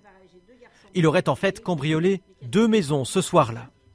La procureure réclame 18 mois de prison ferme, mais à cause de propos décousus et d'une grève de la faim notamment, il écope finalement d'un an de prison avec sursis. Une décision incompréhensible pour Rosemary. L'agresseur affirme par ailleurs être arrivé en France cinq jours avant de passer à l'acte. Et voilà, euh, un an, il y a tout, il y a le condensé de tout ce qu'on vient de. Il y a le condensé de la problématique de l'immigration. Il y a tout là, à tout. Vous savez, voilà, je, je vous ai juste une. On a tous été, enfin moi j'ai été concerné par ce sujet parce que j'ai eu deux Albanais qui voulaient rentrer chez moi un soir en plus, il n'y a pas très longtemps. Donc on est tous confrontés à ça. Mais qu'est-ce qu'on fait? Quand on peut, ben on s'adapte. Hein. On met des, alarmes à la maison, on blinde nos portes, etc. C'est juste hallucinant. Aujourd'hui, notre liberté, elle est remise en cause tous les jours dès qu'on sort de chez soi. Mais clairement, quand on habite dans les zones très urbanisées, c'est ça que nous vivons. Hein. on apprend aux filles à cacher leur collier pour pas qu'on leur arrache. On apprend aux filles à faire attention. C'est juste mettre hallucinant. En jupe courte, etc., pas trop court etc. parce que les mecs ont des yeux, euh, voilà, qui sont sur roulement habillés. Ça, c'est juste hallucinant. C'est juste hallucinant. Et voilà, là, vous avez tout. Là, vous Non, avez c'est- C'est la réponse de la justice qui est Mais choquante. bien sûr, c'est choquant. 18 mois ferme demandé, un an avec sursis, même- parce qu'il a des propos décousus. Mais, mais, enfin, même 18 mois ferme. Enfin, je veux dire, déjà au départ, cette mesure qui paraissait ferme, euh, de mon point de vue, elle ne l'est pas suffisamment. Mm. On, fait intrusion, c'était son deuxième cambriolage, il agresse une personne. Enfin, je veux dire, et en plus, ça fait cinq jours qu'il est là. Excusez-moi, mais c'est c'est c'est c'est la case départ. Direct. Mm. Euh, on n'a même pas à discuter là. Je veux dire de, que si on fait pas ça, c'est qu'on on, on ne pourra plus croire en notre justice républicaine. Là, on est Je veux dire, il, va- il va falloir quand même des, des, Là, des actes concrets là. Il y a un état de droit, il y a un état de droit, Joseph, mais après. il y a un état de droit, mais correction, l'état de droit est pour les agresseurs. Voilà, Non. il fonctionne Bah là, pour les c'est ce que- agresseurs. c'est l'image que ça donne. Voilà. hein. Alors, Philippe, vous n'êtes pas d'accord Et ça et ça, et ça, il va pas falloir, enfin, il ne faudra pas à un moment donné euh, se plaindre ou s'interroger. Moi, je trouve que il y a une patience Ah oui. des Français Incroyable. par rapport à d'autres à d'autres pays, mais qui est incroyable. Il y a d'autres pays où tout de suite il y aurait de le, des, des où il y aurait floraison d'actes d'autodéfense. Enfin, franchement, il y a une patience de, notre pays, il faut le dire. Et il faut rendre hommage aux Français pour ça. Jusqu'à quand Sur, sur la, sur la question de l'état de droit, pardon, je, je suis désolé de vous couper, euh, Philippe. Euh, c'est, c'est- si on dit autour de ce plateau, si je vous parle de, de quelqu'un qui aurait, euh, qui aurait par exemple, je sais pas, euh, renversé quelqu'un en voiture, euh, qui, qui serait mort, etc., et qui euh, serait un citoyen normal mais qui aurait fauté et qui, euh, et qui en fait euh, euh, pourrait se suicider s'il était emprisonné, s'il était mis euh, sous les verrous, euh, parce qu'il a un état euh, psychique un peu instable, etc. Vous allez tous me dire, on peut comprendre que pour cette personne, en effet, euh, c'est pas, pas c'est pas plus mal de- de- d'imaginer une solution d'enfermement ou d'une d'une- une peine qui soit euh, alternative pour que pour pas prendre ce risque du suicide en prison qui serait atroce, etc. C'est un principe, je pense que tout le monde partagera. Il faut voilà savoir doser l'humanité, etc.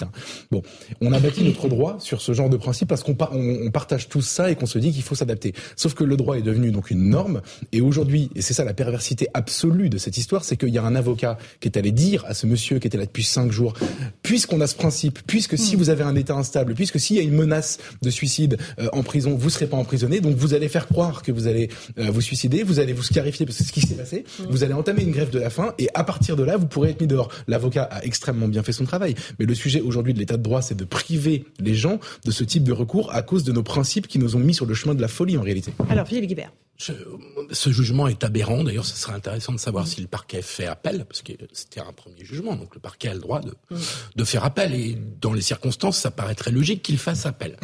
Mais dire que l'état de droit est en faveur des criminels, là, Joseph, non. Il est Il y a, perverti. pardon, je termine.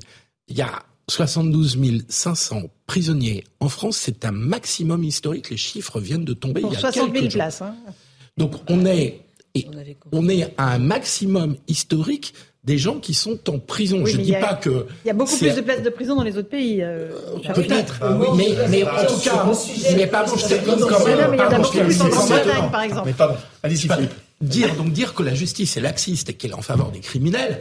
Je suis désolé, Joseph, on peut dire tout plein de choses, mais on peut pas dire des Non, choses mais il comme a ça. pas dit ça. Donc J'ai pas dit ça. après, après qu'on dise qu'il n'y a pas assez de places de prison, faudra juste trouver des villes avec des élus locaux, madame, qui soient de droite ou de gauche, qui acceptent d'avoir une prison construite chez eux. Ça, on trouve. Parce qu'il n'y a pas de no man's land. On trouve. Non, mais on a un trouve. vrai sujet. On trouve quoi? Non, Attendez mais- la blague. Non. Là, là, vous blaguez là. Non, là mais- vous blaguez. Moi, je, Non, je- non. Pour avoir beaucoup longtemps travaillé avec des collectivités Oui, on locales, personne ne veut d'une prison chez Non. lui.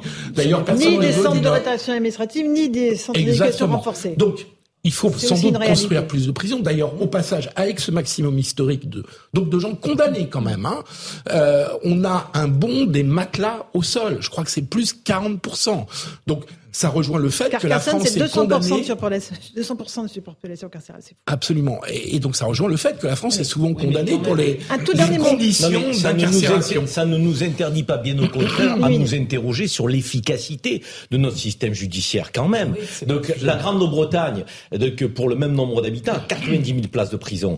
Euh, donc ça veut dire 30 000 places de plus que nous officielles. Les Pays-Bas, les Pays-Bas qui avaient mis en place une pratique qui était effectivement la détention, même pour pour des petites peines de une semaine, 15 jours, un mois, six mois, automatique, au premier délit. Donc aujourd'hui, il y a des places de prison qui sont disponibles parce que ce système-là a été un système de, qui a fait preuve de dissuasion. La question qu'il faut se poser, je le sors souvent ce chiffre, Laurence en a été presque euh, choqué l'autre fois, 50% des actes de délinquance sont causés par 5% des récidivistes, les amis. ça veut dire qu'on a un système judiciaire qui ne fait pas peur Mais aux ah bah récidivistes.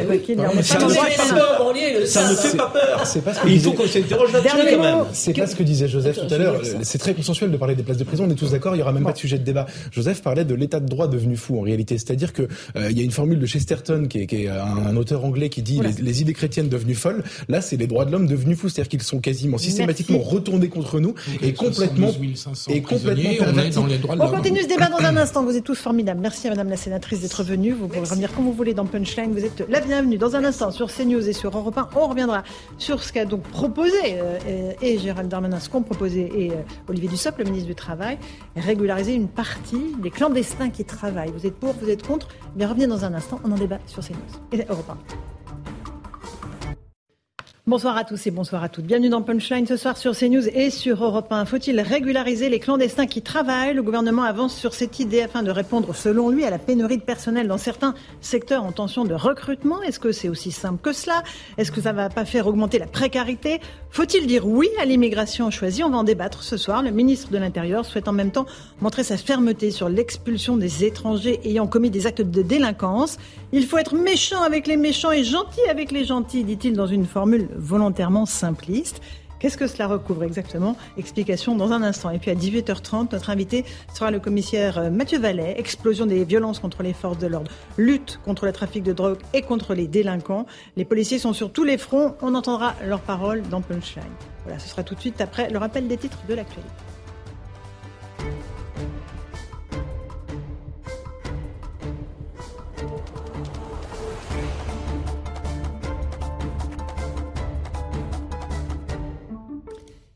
Et il est 18h pile, bienvenue si vous nous rejoignez à l'instant sur Europe 1 et sur CNews. Le gouvernement a donc dévoilé les grandes lignes de son projet de loi sur l'immigration. Cette future loi sur l'asile et l'immigration, prévue au premier semestre 2023, doit introduire une série de mesures pour rendre les obligations de quitter le territoire français plus efficaces. Écoutez Gérald Darmanin qui veut une intégration par le travail.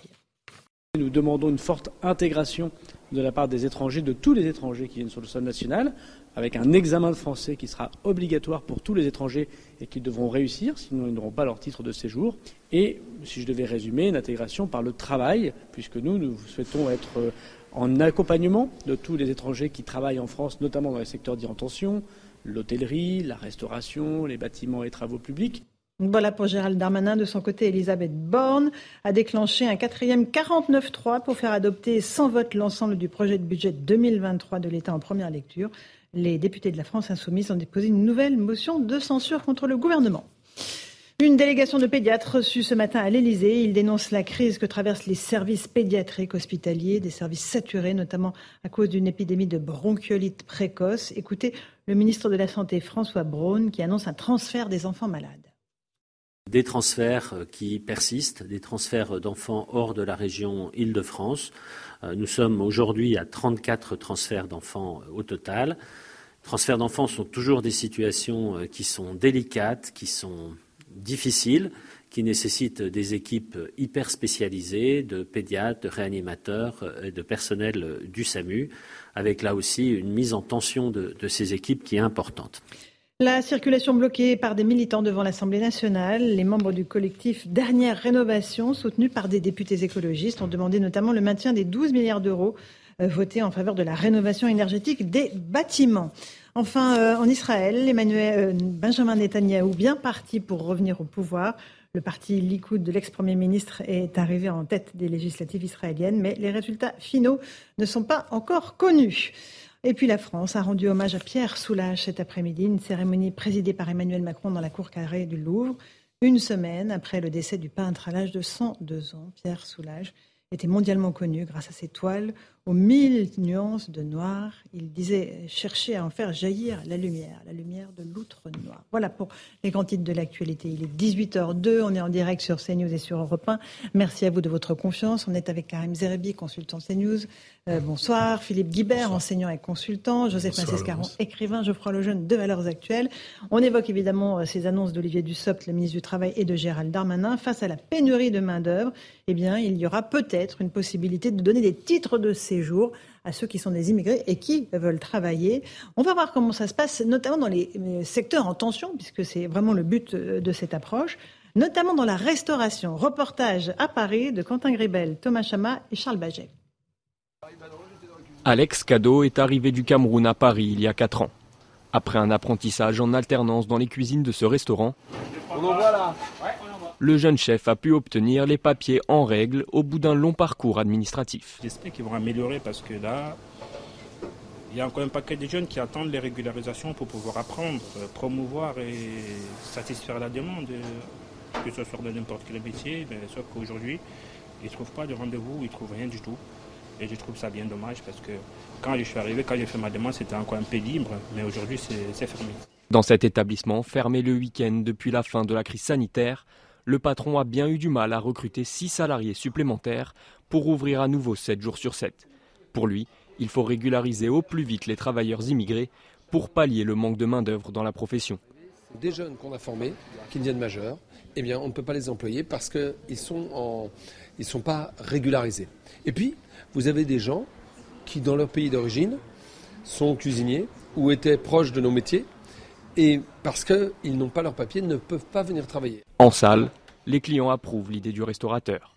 Si les restaurants souffrent à cause de ça et si tout le business et l'économie souffrent, pourquoi pas ouvrir un peu la possibilité à des gens étrangers qui sont euh, intéressés de venir en France travailler dans la restauration? En France, entre 200 000 et 300 000 emplois seraient à pourvoir dans la restauration. Voilà, alors il y a évidemment deux visions opposées sur cette proposition du gouvernement. Ceux qui disent c'est une bonne idée, comme les restaurateurs, ils disent on a besoin de main-d'œuvre, on ne trouve pas de, personnel pour venir travailler, on est obligé de fermer parfois le, euh, au moment où on a des clients. Et ceux qui disent évidemment que c'est une, euh, un appel d'air qui va être créé. Philippe Guibert, votre avis, rapidement, on fait un petit tour de table bah. D'abord, je trouve qu'il faut poser la question des salaires et des conditions de travail. C'est un vieux truc du patronat de faire appel à l'immigration pour faire pression sur les salaires et les conditions de travail, parce que les immigrés acceptent et des salaires et des conditions de travail qui sont moins bonnes que celles que les Français ou les et même les étrangers en situation régulière, parfois déjà installés depuis de longues années, acceptent. Donc je trouve que là, dans ce projet de loi, il y a peut-être l'effet d'un certain lobbying d'un certain nombre de secteurs économiques dont je comprends les difficultés. Hein. Et, et, ça pose problème que euh, on ait un taux de chômage avec 200 euh, 000 emplois, j'entendais à l'instant, euh, disponibles dans la, la, restauration, ce qui est considérable. Mais en tout cas, il devrait aussi y avoir de poser la question des salaires et des conditions de travail. Il y a des restaurateurs ou mm. des patrons de bâtiments qui se comportent très bien, puis il y en a d'autres un peu moins. On en connaît tous, on est tous allés dans des restaurants où on a pu comprendre comment ça se passe. Donc vous, vous êtes pour, hein, pour cette possibilité de régulariser ceux qui ont du travail ou qui ont... en, tout cas, je trouve qu'il faut poser le problème de l'immigration clandestine qui, qui a parfois pour euh, origine les patrons. Qui, qui est contre? Lejeune moi, je suis contre. Je pense que c'est une manière biaisée de, de, poser le problème et je pense que ça réglera absolument rien, que ça va en effet soit créer un appel d'air, soit régulariser des gens qui sont déjà là et qui travaillent déjà. Mais au-delà de ça, ce qui me choque et qui me désole, en fait, c'est qu'il y a deux manières de voir la question de l'immigration en France. Il y a celle d'Emmanuel Macron, mais c'est philosophique quasiment. Lui, il voit, il pense que c'est un phénomène économique et qu'en fait tout est régi par des rapports économiques. C'est-à-dire que l'homme est un nomade qui va là où ses intérêts le guident et que par ailleurs l'économie ou le travail est un moyen d'émancipation, de, d'insertion dans la société, etc. C'est pour ça qu'il voyait d'un si bon quand il était ministre de l'économie le développement de Uber en France qui donnait du travail à des gens dans les banlieues, etc. Il en a parlé déjà des dizaines de fois. Et il y a ceux qui pensent, et j'en fais partie, que l'immigration est un phénomène culturel, identitaire, c'est pas un gros mot, un phénomène d'identité, et que en fait, on appartient ou pas à une nation, et que l'économie ne change pas grand-chose à tout ça, que ce sont des logiques quasi ancestrales qui nous dépassent complètement. Et aujourd'hui, il a choisi son, enfin, sa manière à lui de voir l'immigration pour régler un problème qui est gros, mais qui se pose sur un autre terrain que le sien. C'est-à-dire que je pense que en fait, ce ne sont que des mauvaises questions qui sont posées, donc des mauvaises réponses qui sont apportées, et qu'on va dans le mur avec cette histoire. Joseph Massescaron, pour ou contre l'immigration Sur cette question qui est celle de la, de la restauration, euh, je suis pas pour. Pourquoi je suis pas pour? Parce que ça vient d'être dit euh, par Philippe, mais je voudrais vraiment un tout petit peu insister là-dessus. C'est-à-dire que pourquoi est-ce qu'on ne trouve pas également de personnes qui acceptent de travailler dans la restauration? On n'accepte pas de travailler, ils n'acceptent pas de travailler dans la restauration parce que très souvent il y a un problème de logement.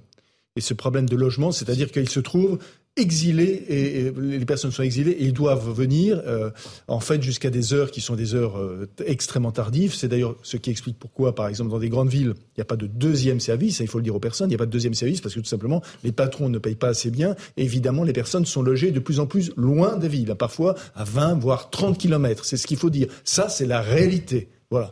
Et d'un autre côté, euh, je suis pas sûr que cet appel se fasse en faveur des, des restaurateurs. Moi, ce qui me, je, je pense que ça va se faire surtout, ça va se faire surtout en, en faveur. Je ne vais pas les citer, mais d'un certain nombre de sociétés de livraison, d'accord? Combien de fois dans les grandes villes, et, vous voyez des, des jeunes qui sont à 10, 20, 30 sur mobilette et qui attendent quoi? Qui attendent autrefois ce que les travailleurs du sentier attendaient, qui étaient esclaves, qui étaient un peu des, des, des esclaves et qui attendaient juste qu'on leur dise hey, temps moderne. toi, tu vas être esclave du temps moderne. Mm-hmm. Ça, c'est la réalité du terrain. C'est ce qu'on voit. C'est ce qu'on voit pour peu. Donc c'est de la précarité. Que l'on sorte à un moment donné de l'entre-soi et qu'on aille un tout petit peu mm-hmm. dehors. Bon, voilà. Euh, Karim. Et pourquoi on a autant de mal à dire que nous autres Français, euh, nous et nos enfants, ne veulent pas faire un certain nombre de métiers dans notre pays? Et pourquoi on a autant de mal à le dire? Pourquoi on a fait appel à l'immigration italienne, portugaise, euh, euh, polonaise, maghrébine, africaine aujourd'hui? Pourquoi et pourquoi d'autres pays sont euh, frappés par le même sujet que le nôtre, avec le Canada qui va ouvrir les portes à 900 000 immigrés, euh, avec l'Allemagne qui a un, accueil trois, quatre fois plus que nous euh, pour faire mhm. fonctionner son industrie, son économie? Pourquoi on a du mal à le dire? Pourquoi on va toujours chercher que les causes du capitalisme Il y a un SMIG. On est payé, il y en a, il y a, moi j'ai des copains restaurateurs, ils payent au-delà du SMIC dans la restauration. Mais ce sont des métiers pénibles, disons-le. Ce sont des métiers où il y a des amplitudes, c'est dur. Et nous autres Français, avec nos enfants, ils aspirent à mieux. Et, c'est légitime que nous aspirions à mieux que de faire un métier pénible toute notre vie. Donc les étudiants peuvent le faire de manière conjoncturelle, mais de manière euh, euh à s'inscrire dans la durée. Dans le long terme, on, a, on aspire à mieux. Je veux dire, et c'est logique, et c'est humain. Et donc on a des immigrés qui arrivent, qui euh, bien souvent ont connu la misère dans leur pays, qui n'avaient pas de développement économique et sont prêts à prendre des jobs que nous prenons pas. Ils vont dans les trous, ils vont taper au, marteau-piqueur avec le BTP, donc ils vont dans les champs euh, de que, faire de l'agriculture. Et, et, les patrons, ben, les emplois, mais les patrons ne sont pas tous des esclavagistes, ceux qui utilisent la, vague migratoire. Non, non, mais c'est pour dire que c'est pas simplement les bas salaires, c'est un besoin économique auquel nous ne répondons pas avec nos nationaux euh, que nous sommes. Ça, c'est le premier point. Deuxième point, Bernard Tapie avait dit une chose dans un débat, ça m'avait marqué à Jean-Marie Le Pen à l'époque, qui voulait le zéro immigration, qui est une, une approche qui est totalement stupide et ridicule. Il lui avait dit, il faudrait que les immigrés à situation régulière qui bossent dans le pays s'arrête une semaine de travailler. Il n'y a plus d'économie en France. Mhm. Allez, petite pause, justement, et on reprend ce débat exactement là où on l'a laissé, dans une, minute. Réalité. dans Punchline, sur CNews et sur Europe 1. À tout de suite. Gardez-en pour après. Euh, on reprend le débat. À tout de suite. 18h15, on se retrouve en direct euh, sur CNews et sur Europe 1 dans Punchline. On évoque cette proposition de Gérald Darmanin, ministre de l'Intérieur, et Olivier Dussopt de créer un titre de séjour pour les immigrés en situation irrégulière qui veulent travailler dans notre pays, une forme d'immigration choisie. Écoutez la réaction épidermique d'Éric Ciotti des Républicains. On n'arrive pas à expulser les personnes qui subissent une OQTF, qui sont en situation irrégulière. Donc, idée géniale trouvée par les deux ministres, on va régulariser des étrangers en situation irrégulière, entrés illégalement sur le territoire, au motif qu'ils pourraient pourvoir euh, des métiers en tension. Voilà, donc c'est une forme de supercherie euh, pour aller une nouvelle fois vers une régularisation. Aller vers une régularisation, c'est naturellement offrir un appel d'air. Il n'y a aucune réalité à régulariser pour ces pseudo-métiers en tension. Voilà pour Eric Ciotti. Et je voudrais qu'on écoute aussi les réactions des Français. On les a recueillies avec nos équipes. Il y a certains qui sont pour, comme sur ce plateau, on est partagé. Et ceux qui sont contre, écoutez-vous. Au lieu de faire travailler des Français, on fait carrément venir des gens qui viennent euh, de d'autres pays. Euh, donc, euh.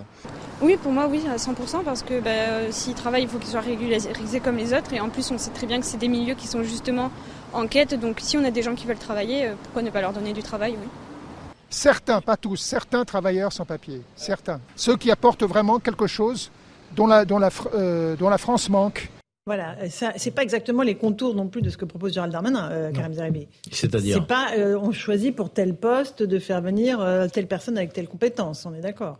Non, mais là, on est en train de parler, et, c'est aussi un sujet quand on parle d'immigration, d'une immigration non qualifiée.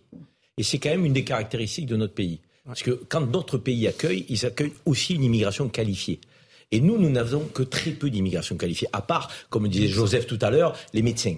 Parce qu'effectivement, les médecins dans les hôpitaux, sans les, les, médecins étrangers, notre hôpital ne fonctionne pas. Et déjà, il fonctionne avec du mal, même avec eux. Mmh. Donc imaginez sans eux, donc on met la clé sous la porte. Donc, mais sur toutes les autres activités économiques, c'est une main-d'œuvre, je dirais, non qualifiée. Donc à bas coût. Euh, c'est une main-d'œuvre qui est au SMIC ou légèrement plus. Et, c'est là euh, qu'on a un sujet économique et social dans le pays. D'autant plus avec l'inflation qui nous frappe. Il y a des Français qui occupaient ces postes-là au SMIC. je rappelle quand même qu'il y a 2 millions de Français au SMIC aujourd'hui. Bon, c'est dur. Comment on vit avec le SMIC dignement dans notre pays aujourd'hui? Qui plus avec l'inflation? Donc il y en a certains qui se disent, euh, après la Covid, je vais rester à la maison, finalement c'est peut-être plus intéressant que je fais mon calcul un peu avec l'APL, avec les aides et avec ci, avec là, donc, euh, alors que je fais des heures de folie, une amplitude euh, qu'à n'en plus finir, avec une souffrance, une pénibilité au travail, ben, les immigrés ils prennent. Et ils prennent. C'est un, état de fait. Certains d'entre eux prennent. Donc les patrons, ils sont friands de cette main d'œuvre là. Il faut le dire. Donc oui, c'est attractif pour eux. Donc euh, après, euh, est-ce que aujourd'hui euh, Darmanin il dit on va régulariser tous les clandestins? Non. Est-ce que ça nous empêche pour autant d'expulser les criminels? Non, à condition que ce soit fait. Donc c'est sa deuxième jambe. Celle-là on y croit un peu moins, mais il faudra qu'il la mette en œuvre. Donc et troisièmement, voilà. Encore une fois, ne soyons pas dans ce dans ce débat binaire. L'immigration, soit c'est une chance soit c'est un problème. Non, ça dépend comment on traite le sujet. Vous êtes binaire, vous? Moi, je suis, je suis déjà, je me permets d'être, je me permets d'être binaire et ensuite, Karim, pardon. Je, mais je connais sa pensée. Quand tu dis, quand tu dis, quand tu reprends à ton compte l'argument de Bernard Tapie qui dit à Jean-Marie Le Pen il y a 30 ans, euh, si demain les immigrés s'arrêtent de travailler, la France ne tourne plus, c'est un argument binaire. Pardon, désolé. Ah bon? Donc, ah oui, c'est un argument, très concret, factuel. mais dans ce cas-là, quand je suis binaire, je suis concret, factuel. Moi aussi. Donc, je vais répondre juste à ça. En quoi, en quoi il est binaire Excuse-moi. S'il s'arrête de travailler même aujourd'hui, tu sais qu'il n'y a pas d'économie. Je vais te répondre à cet argument, mais juste arrête de donner des bons points de binarité, etc. C'est c'est de ne pas être bipolaire. Allez-y, euh, Geoffroy. Je vais répondre à l'argument du coup de Bernard Tapie que tu as utilisé tout à l'heure. Ce qui est très intéressant, euh, c'est que déjà, moi, je voudrais m'insurger contre le caractère sordide et petit bourgeois des gens qui se disent si demain les immigrés arrêtent de travailler, ah là là, mince alors, comment je vais faire? J'aurai plus mon chauffeur de taxi en bas de chez moi, j'aurai plus mon livreur, j'aurai plus la nounou de mes gosses, etc., euh, etc. C'est fondamentalement aujourd'hui ce que pense une partie, une, une, partie de nos élites qui se disent on a besoin quand même d'eux pour faire les sales boulots que plus personne ne veut faire. Mes enfants, il est quand même hors de question qu'ils aillent en effet dans les champs, etc.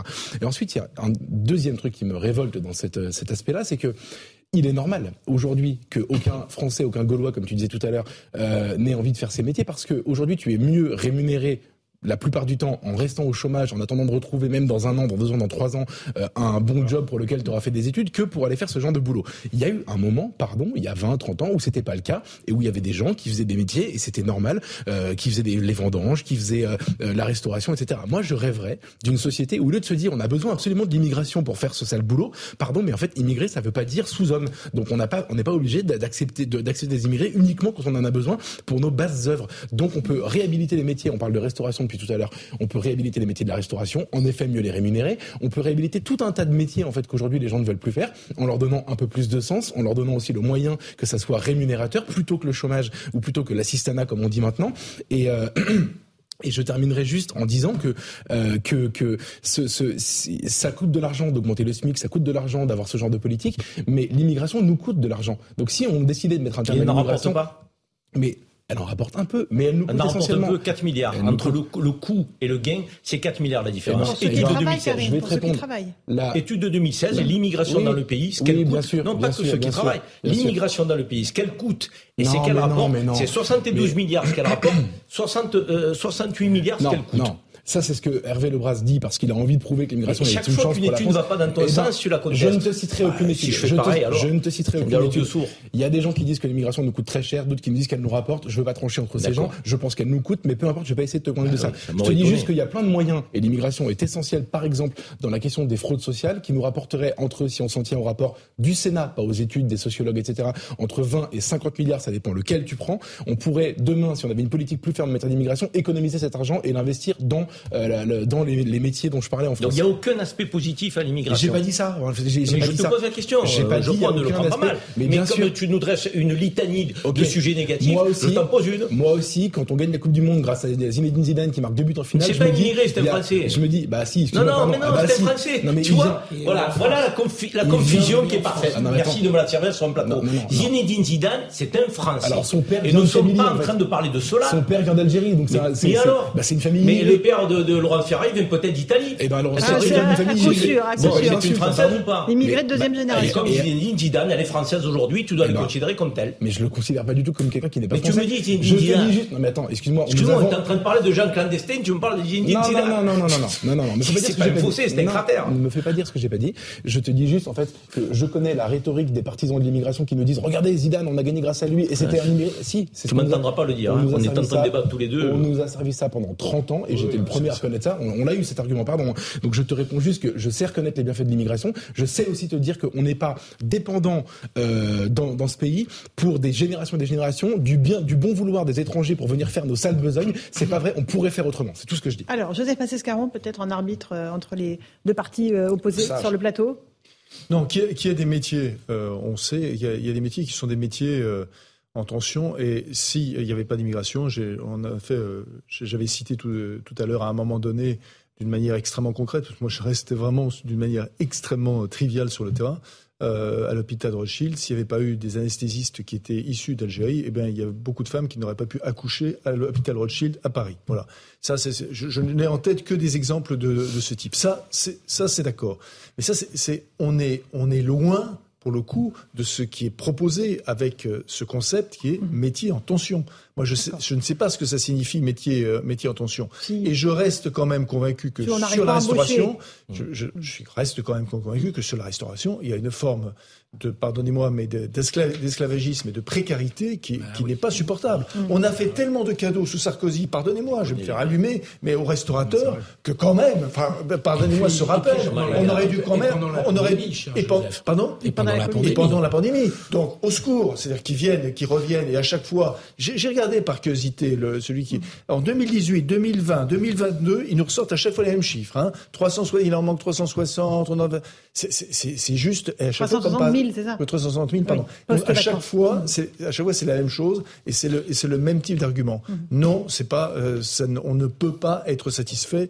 On ne peut pas Donc être des trappes à, précarité, c'est ce que vous craignez, hein, c'est ça Ah bah bien sûr, ça n'appelle la précarité. Je, je, je, non seulement la précarité, mais au changement, euh, à, à, des changements quand même sociaux de de de de de, plus en plus. Je, vous redisais, euh, je, vois aujourd'hui, à moins d'être aveugle, à moins de pas se promener dehors, comme c'est encore une fois, pardonnez-moi, le cas des éminences qui nous gouvernent, mais si simplement on va dans la rue et quand même on voit par groupe de 10, de 20, des jeunes qui sont issus de l'immigration, pardonnez-moi, voilà, et qui et qui sont en train de et qui sont vraiment à la euh, en train d'attendre une course, en train d'attendre quelque chose, etc. C'est mais au secours. Est-ce que c'est cette société Mais comment peut-on être de gauche si on est tout ça, c'est de gauche et, et, et, aller vers cet esclavagisme-là? Alors, j'aimerais juste qu'on écoute. Alors, juste Gérald Darmanin sur la formulation qu'il a euh, utilisée sur faut être méchant avec les méchants et gentil avec les gentils. On va voir si ah ça vous plaît. Bien, On va surtout l'écouter, puis euh, vous allez réagir ensuite. Nous devions être désormais euh, gentils avec les gentils, c'est-à-dire avec les étrangers qui veulent travailler en France, respecter nos règles, parler notre langue, être amoureux de notre drapeau. Et puis euh, s'ils font des enfants qui viennent nourrir euh, la longue cohorte de ceux qui ont eu comme moi des grands-parents immigrés, qui sont venus en France pour travailler courageusement, et être méchants avec les méchants. C'est-à-dire que nous devons ne pas accepter que quelqu'un qui ne veut pas s'intégrer, qui ne respecte pas nos règles, qui commet des actes de délinquance, ne doit pas rester sur le sol national.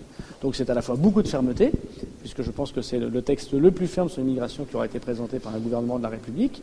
Voilà, méchant avec les méchants. C'est une chanson de, de euh, Michel Fugain, Le Bazar. Qu'est-ce qui est gentil, les gentils Qu'est-ce qui est méchant, les méchants ouais, C'est vraiment la politique pour les, euh, pour les télétubies. Euh, c'est la politique pour les nuls, pour rester poli. Quoi, la politique pour les nuls, pas mal. Euh, parce que franchement, euh, ce qui est très étonnant dans cette communication du gouvernement, autant de au-delà de cette formule qui est un peu pathétique de Gérard Darmanin, on lui dira demain matin. oui, il est à 9h, je sais pas ce qu'elle peut. voilà, c'est quand même qu'on les attendait sur le sujet immigration, où il y avait quand même un consensus qui pouvait se dégager sur une nécessaire fermeté supplémentaire. Et eux, ils sortent avec ce projet de loi où le grand sujet, c'est de régulariser des gens qui travaillent. Il faut avouer quand même que c'est un choix politique et de communication, les deux sont liés, qui est quand même très particulier parce que encore une fois on en discute depuis euh, depuis une heure le sujet du travail illégal et du mhm. travail de l'immigration est un sujet qui se pose mais tout de même on les attendait beaucoup plus sur d'autres sujets. Quand on lit dans le monde précisément leur interview à Dussopt et à Darmanin ils sont beaucoup plus précis sur les titres de séjour pour le travail que sur le volet fermeté. Parce que sur le volet fermeté à part de nous dire qu'ils vont réduire le, nombre de, recours possibles en passant de 12 à, 4, mhm. il y a quasiment rien d'autre. Rien sur le regroupement familial, rien sur les abus du droit d'asile ou quasiment rien. Et donc, à l'évidence, on a un projet de loi dont la communication est déséquilibrée. On verra le texte. La communication est déséquilibrée. J'avoue ne pas bien comprendre la stratégie. Après, les mots, ils sont faits pour être compris, hein. Méchant, méchant. Totalement. Oui, non, mais c'est la communication de masse. C'est la communication de masse. Mais simplement, euh, sauf, que la masse, euh, oui, c'est ça. Enfin, moi, je, concept, je préfère la communication qui s'adresse au peuple plutôt que la communication qui s'adresse à la masse. Voilà, comme dirait Anna Arendt. Non, simplement, euh, euh, il y, avait un, comment vous avez présenté tout à l'heure à, à l'antenne quelque chose qui était intéressant, c'est les métiers qui étaient en tension, comme, en tension voilà, comme couvreur et pharmacien. Hein, C'était les, les, premiers métiers. Et on n'est pas du tout dans, dans quelque chose qui est, comme Karim euh, soulignait, on n'est pas dans, dans, dans des, des, des, métiers sans qualification. Aide à domicile, aide ménagère, couvreur et pharmacien. À domicile, peut-être, et encore, et encore, parce que l'aide à domicile, c'est vraiment, euh, c'est vraiment un travail et une énorme responsabilité. Mais euh, en tout cas, couvreur et pharmacien, enfin, je veux dire, c'est, ça, ça, ça, prend pas. Je veux dire, c'est, c'est pas comme ça euh, du jour du, du jour au lendemain. Enfin, c'est ces métiers, c'est ces métiers. C'est vrai que ce sont des métiers qui manquent. Or, avec cette annonce-là, c'est pas vraiment ces métiers qui vont être euh, qui vont être servis. C'est plutôt encore une fois la restauration, etc. Ouais, les métiers les plus mal, méchants et méchants. Les méchants et les gentils. Je trouve qu'on est dans une sémantique qui, qui nous infantilise. Euh, on n'a pas besoin de ça. Moi, qui me parle de notre idéal républicain. Notre idéal républicain, c'est de nous rappeler effectivement que euh, dans notre idéal républicain, il y a de l'humanisme, il y a de la solidarité, il y a, euh, il y a, de la générosité, mais il y a aussi de la fermeté parce que la République, ce n'est pas un régime de faiblesse. Or, Darmanin, il nous dit pas comment il va faire en sorte pour marcher sur ses deux jambes régulariser d'une part, comme on l'a dit tout à l'heure, donc et expulser de l'autre ceux qui méritent d'être expulsés. Donc, je veux dire, ça nécessite à un moment donné un mode opératoire. Pourquoi aujourd'hui il ne parvient pas à expulser et pourquoi demain, sous le sceau de cette loi, il mmh, pourrait Pourquoi il obtiendrait des laissés-passer consulaires Pourquoi l'ECRA euh, euh, pourrait euh, euh, retenir plus longtemps les, les, gens en situation irrégulière? Pourquoi les fonctionnaires de police pourraient faire autre chose qu'une simple garde à vue avec un procès verbal et remettre dehors un délinquant clandestin? Pourquoi ces derniers ne seraient pas des multirécidivistes comme ils le sont aujourd'hui? Mais c'est à toutes ces questions qu'il faut qu'il apporte des réponses. Ouais. Gérard Darmanin, s'il veut qu'on y croit, s'il veut qu'à un moment donné on puisse se dire, oui, ça a du sens, faire preuve de discernement, être équilibré. Or, aujourd'hui, cet équilibre-là, on ne sait pas comment il va le tenir. Ah non. Et moi, c'est à ça que je ne sont pas, Les jambes ne sont pas égales, hein. c'est un DAU. Allez, un dernier mot, Jean-François Lejeune, sur euh, cette question de l'immigration. En fait, ça fait deux mois que la question qui est posée euh, au gouvernement, c'est comment vous faites pour renvoyer au Maroc les mêmes IQCN et ils n'ont pas apporté la réponse. Et, et la réponse qui nous apporte, c'est hein. et la réponse qui nous apporte, c'est euh, la, la, la, personne qui prépare votre tartare frite le midi dans la brasserie va devenir français. Donc ils nous prennent pour des débiles. Donc euh, donc il va devenir régulier. C'est un titre de séjour. Oui, absolument. Ah. Euh, donc ah, ils nous prennent pour des débiles. Donc ils nous parlent comme à des débiles, les gentils, les méchants, etc. La boucle est bouclée. Bon, c'est toujours mieux que d'être méchant avec les gentils et, et gentil avec les méchants. Vous avez raison. Ah, oui, faut mettre les choses dans l'ordre. Allez, il est pratiquement 18h30. C'est le rappel des titres de l'actualité avec Mathieu Devez.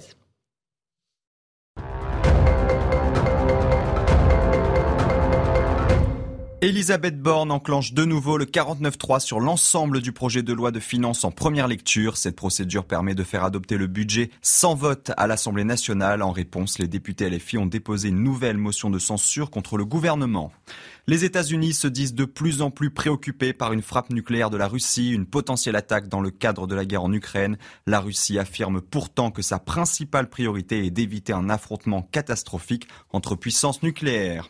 En football, le Paris Saint-Germain vise ce soir la première place de son groupe en Ligue des Champions, déjà assuré de disputer les huitièmes de finale. Le club de la capitale se déplace sur la pelouse de la Juventus à Turin. Une rencontre à suivre à 21h sur Canal et Europe 1. Voilà, et merci d'avoir euh, précisé tout ça, Mathieu Devez. Euh, on fait une petite pause. Euh, on, on, se retrouve dans un instant avec notre invité, le commissaire Mathieu Vallet. On va parler de sécurité. On va parler aussi des annonces de Gérald Darmanin, notamment concernant les expulsions des délinquants étrangers. A tout de suite dans Punchline sur CNews et sur Europe 1. 18h, bientôt 36, on est en direct sur CNews et sur Europe 1 dans Punchline. Merci de nous rejoindre si vous le faites à l'instant. Nous sommes avec le commissaire Mathieu Vallet. Bonsoir commissaire. Porte-parole du syndicat indépendant des commissaires de police. Beaucoup de sujets autour de la sécurité aujourd'hui. On va parler des euh, policiers qui sont en première ligne sur tous les fronts. Euh, trafic de drogue, lutte contre les violences faites aux personnes, euh, lutte contre les manifestants violents. On, commence d'ailleurs sur par ce qui s'est passé à Sainte-Soline dans les Deux-Sèvres ce week-end avec des images d'une violence incroyable contre les forces de l'ordre, euh, des gendarmes pour euh, euh, l'occasion qui était là déployés en nombre, 1700 gendarmes déployés pour tenter d'éviter les violences, ça n'a pas été le cas. Il y avait un certain nombre d'éléments black bloc présents sur place. J'aimerais juste qu'on écoute la réaction de la première ministre Elisabeth Borne tout à l'heure au Sénat. Elle juge que ces images sont inacceptables et choquantes. Écoutez-la. Ce sont des scènes inacceptables et profondément choquantes. Malgré la grande violence de l'agression, les gendarmes ont tenu et sous l'autorité du ministre de l'Intérieur, ils ont maintenu l'ordre républicain. Et je veux à nouveau les remercier et leur rendre hommage et exprimer également toute ma solidarité et la solidarité du gouvernement avec tous les gendarmes blessés. Je le dis clairement, l'opposition à un projet ne justifie jamais la violence. La justice est saisie et je peux vous l'assurer, Monsieur le Président, il n'y aura aucune impunité pour ces auteurs de violences. Voilà la fermeté d'Elisabeth Borne. Ça va dans le bon sens, Mathieu Vallet, pour vous? Bah, D'abord, je constate que c'est bien qu'on ait une classe politique euh, qui condamne ces violences inacceptables qui ont été commises contre ces gendarmes et ces CRS, puisqu'il y avait aussi des compagnies républicaines de sécurité qui étaient engagées aux côtés des gendarmes. Et quand on a 61 gendarmes blessés, dont 21 grièvement, certains ont la mâchoire cassée, certains ont le visage défiguré par les projectiles, boulons, cocktails Molotov, en tout genre qui ont été lancés, non pas par ces manifestants, mais par ces activistes, ces extrémistes violents. Je constate que c'est bien, mais malheureusement, ce n'est pas une position partagée par toute la classe politique. C'est-à-dire? Eh ben, vous savez, une partie de l'extrême gauche, d'une certaine manière, est solidaire avec les casseurs et les agresseurs qui ont fait euh, finalement d'un terrain de bataille un champ de bataille, un champ de ruines lors des exactions qu'on a pu voir euh, ce week-end sur tous les médias. Et quand on ne condamne pas ces agissements, et pire, quand on ne soutient pas ceux qui nous protègent, on voit bien qu'il y a ceux qui sont du côté des voyous et d'autres, la majorité, qui sont ceux qui nous protègent, c'est-à-dire ceux qui portent l'uniforme. Est-ce que pour autant ce sont des éco-terroristes, comme a dit le ministre de l'Intérieur? Il parlait des 40 fichiers S qui se trouvaient dans le cœur de la manifestation. Mais vous savez, ces fichiers, c'est des personnes, des individus que les forces de sécurité intérieure, la direction générale de la sécurité intérieure, les services du renseignement territorial de la préfecture de police de Paris connaissent que trop bien. Ils sont fichés justement parce qu'on les connaît, parce qu'on demande aux policiers lorsqu'on les contrôle de savoir où ils vont, qui ils fréquentent, qu'est-ce qu'ils font. Et d'une certaine manière, ces fichiers, de la même manière qu'on a lutté contre les hooligans dans les enceintes sportives il y a dix ans, aujourd'hui, on ne prend pas le même courage pour le faire. On ne les empêche pas de se rendre Exactement.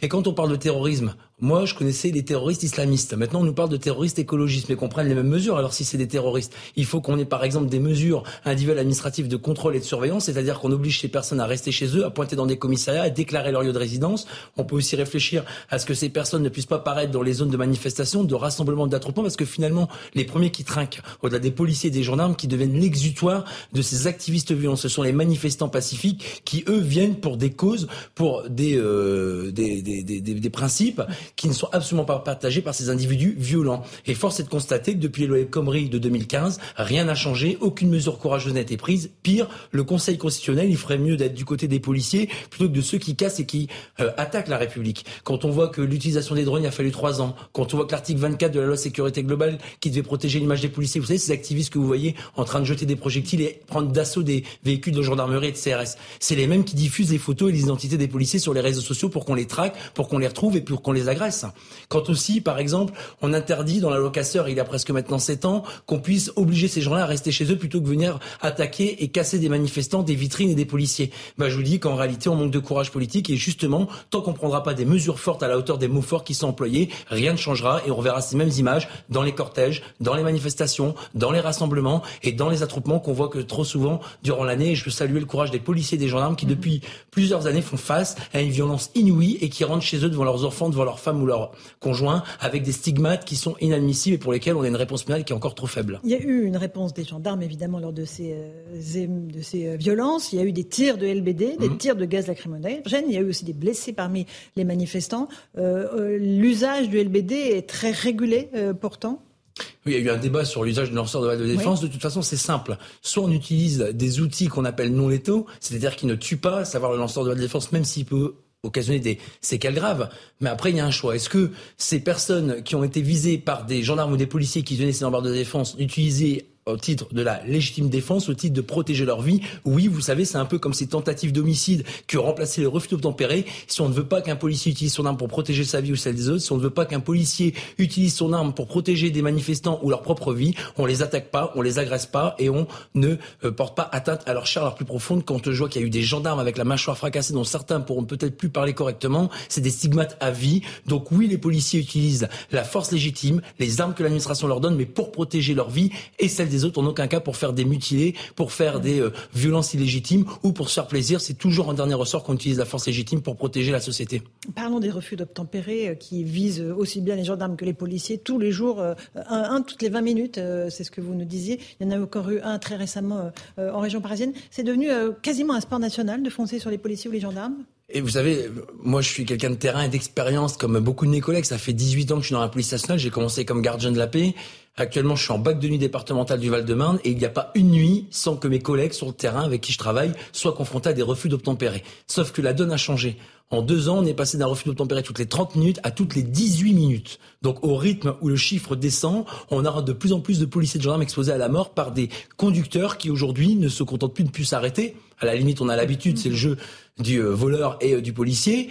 Mais on a des conducteurs aujourd'hui qui deviennent des criminels en fonçant, en voulant percuter, en voulant faucher des policiers. Quand on voit Mélanie, Lemay, la gendarme qui a été percutée par un chauffard de la route qui est devenu un criminel et qui est morte de ses blessures, on voit bien qu'aujourd'hui, sur un contrôle routier, sur un véhicule qui doit s'arrêter, les policiers peuvent y laisser leur vie. C'est-à-dire que le soir ou le matin, lorsqu'ils travaillent de nuit, ils ne rentreront pas pour revoir leur famille. Et derrière, ce sont des familles, ce sont des collègues, c'est toute une institution qui est nantie. Vous savez, depuis que j'exerce ces fonctions syndicales, je suis pas resté insensible à toutes ces cérémonies d'hommage national et ces obsèques de collègues, Romain Boulange, Stéphanie de Montfermé, Éric Masson, tous ces noms qu'on n'oublie pas parce que ce ne sont pas des matricules, ce sont des noms, ce sont des femmes et des hommes qui derrière l'uniforme ont des familles et qui chaque jour se lèvent pour la journée ou le soir, protéger les gens, protéger la veuve et l'orphelin, protéger les plus faibles, c'est-à-dire ceux qui n'ont plus que la patrie pour les protéger. Est-ce que la réponse de la justice est à la hauteur dans le cas de ceux qui font sur les policiers ou les gendarmes?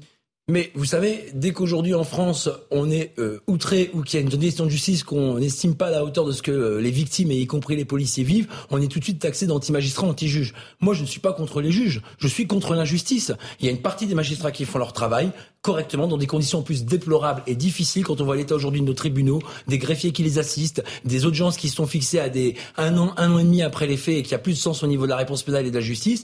Mais en même temps, il faut aussi constater, comme dans nos rangs quand on a des améliorations à faire, la critique elle n'est pas là pour désinguer ou pour démolir des gens, elle est là pour améliorer les choses. Quand vous avez des magistrats qui, lorsqu'ils font face, par exemple, à un policier de la BAC de nuit de Paris qui s'est fait traîner plusieurs mètres par un chauffeur qui est devenu un criminel et qui a mis une demi-heure à être intercepté par les policiers parce qu'il prenait tous les risques feu rouge, piétons qui ont failli être fauchés, euh, signalisation de respecter code de la route méprisée. Quand la personne elle comparaît devant le tribunal et qui veut préparer sa défense et qu'on lui dit bah vous serez en liberté le temps qu'on vous revoie la prochaine audience, c'est une insulte et un crachat à ceux qui nous protègent parce qu'ils ont l'impression non seulement de vivre la double peine, c'est-à-dire celle d'avoir eu l'infraction que leur a infligé l'auteur et celle que la justice leur met en retour en relâchant la personne qui les a agressés. Et tenez-vous bien, depuis un an, et date de la mise en place de l'Observatoire de la réponse pénale, on a un voyou sur dix qui va en prison après avoir agressé, frappé, insulté un, un policier ou un gendarme. Mais c'est ça la réalité.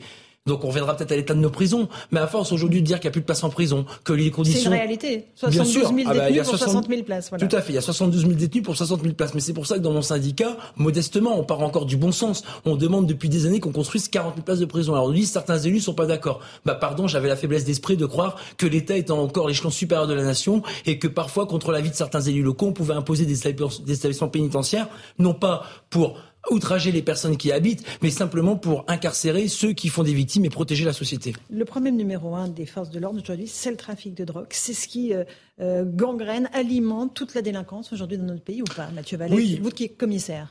Les trafics de drogue, c'est euh, la mère des problèmes de nos quartiers et de notre société. Quand vous savez qu'aujourd'hui on a plus d'un million de consommateurs euh, usuels qui consomment du cannabis, il y a un sujet. Maintenant, les policiers ne reculent devant rien pour intercepter ces dealers, ceux qui occupent les halls d'immeubles, ceux qui au quotidien mmh. vendent cette drogue qui fait des morts, qui occasionne des règlements de compte. Vous prenez Grenoble, vous prenez Lyon, vous prenez Marseille, vous prenez Lille. On a toutes les semaines ou tous les mois des personnes qui tombent sous le coup des kalachnikovs. Et pire, aujourd'hui, on a des policiers qui sont mis en joue, qui sont braqués, parfois qui sont tirés dessus par des criminels qui chaînent les points de deal, qui sont juteux. Alors j'entends certaines bonnes consciences nous dire, oui, mais on démantèle un point de deal, il y en a un autre qui se crée. On démantèle le point de deal au 10 rue de tel quartier, il va au 12. Mais vous savez, moi j'habite dans une cité. Quand en bas vous pouvez plus rentrer chez vous, qu'on contrôle votre identité, qu'il y a des checkpoints ou qu'il y a des dégradations de vos boîtes aux ou qu'on vous fait insulter ou à cracher par ces gens qui vendent, qui occupent et qui salissent ces halls, quand ils sont interpellés, mis en garde à vue et déférés devant la justice, c'est tout un quartier, c'est tout un immeuble qui revit et les gens qui payent leurs impôts, qui travaillent, comme c'est le cas de ma mère et de toutes ces petites gens, ils ont aussi le même droit à la sécurité que dans les quartiers bien, riches, bien protégés, bien surveillés, bien gardés par la sécurité privée. Il y a un vrai problème, euh, commissaire Vallet, euh, de désinhibition de la violence, euh, des inhibitions de la violence, pardon. Euh, on a l'impression qu'on attaque, on viole, on cambriole euh, absolument de façon très aisée. On va regarder un exemple et on va l'écouter surtout. une dame de 68 ans qui a été agressée chez elle par un cambrioleur. Récit recueilli par Vincent Fernandez et témoignage fait par Fabrice Elsner. Écoutez cette dame. Il est aux alentours de 3 heures du matin, dans la nuit du 21 au 22 octobre. Rosemary, allongé sur son canapé, se lève pour aller se coucher. Je me lave et je m'assis. Et quand je m'assis, je vois, je, vois, le monsieur. Il avait la capuche et il avait le sac à dos. Je me suis levée, j'ai avancé et j'ai posé la question. J'ai dit, monsieur, qu'est-ce que vous faites chez moi? Il m'a fait comme réponse, je cherche où dormir. Rosemary ordonne alors à son agresseur de sortir lorsqu'il lui saute au cou. C'est en entendant les cris que le mari de la victime fait fuir le cambrioleur. J'avais du mal à, respirer et si, euh, mon mari n'ouvre pas la porte, ben, je ne serai plus de ce monde. C'est tout simple. Dans sa course, l'assaillant tombe sur des policiers. Il est arrêté. Il aurait en fait cambriolé deux maisons ce soir-là. La procureure réclame 18 mois de prison ferme, mais à cause de propos décousus et d'une grève de la faim notamment, il écope finalement d'un an de prison avec sursis. Une décision incompréhensible pour Rosemary. L'agresseur affirme par ailleurs être arrivé en France cinq jours avant de passer à l'acte. Voilà pour ce qui s'est passé pour euh, cette dame, Rosemary, commissaire Valère. On a l'impression qu'il y a un condensé de tous euh, les maux de la société. Mais c'est la justice qu'on veut plus voir. Quand vous voyez Rosemary qui a été étranglée par ce cambrioleur qui venait d'arriver en France depuis cinq jours, allez bien, quand on arrive sur le territoire national, on respecte les lois, et les règlements de la République. Vous savez, moi je suis d'origine espagnole, je viens d'un milieu très, euh, très, très pauvre, et pour autant on n'a pas justifié de la pauvreté pour être délinquant ou de nos origines méditerranéennes pour ne pas respecter les lois du pays qui nous a accueillis, ma famille et moi. Et quand je vois ces personnes qui arrivent en France et qui font des victimes, là cette personne elle a eu dix jours d'incapacité totale de travail, dix jours d'ITT. Vous savez qu'on estime que c'est grave au-delà de huit jours, en tout cas d'une gravité euh, importante. Vous avez aussi le policier qui a intercepté ce cambrioleur. Vous savez, encore une fois, la qui brigade. A pris un coup, lui aussi. Qui a pris aussi des coups, qui a eu un coup de poing de la part de ce cambrioleur, qui est de la brigade anticriminalité de Sainte-Geneviève-des-Bois, dont dépend la commune de Brittany-sur-Orge. Lorsqu'il est aller devant le tribunal, la magistrate lui a dit, monsieur, c'est pas certain que les coups que vous êtes infligés, la défiguration de votre visage, les cinq jours d'ITT, soient dus à la personne qu'on présente devant le tribunal, donc on va relaxer la personne des faits de violence sur policier. Comment c'est admissible aujourd'hui en France d'entendre ça et de dire de tels propos sur un policier qui a laissé de sa chair pour protéger celle de, de Rosemary ou de toutes ses victimes?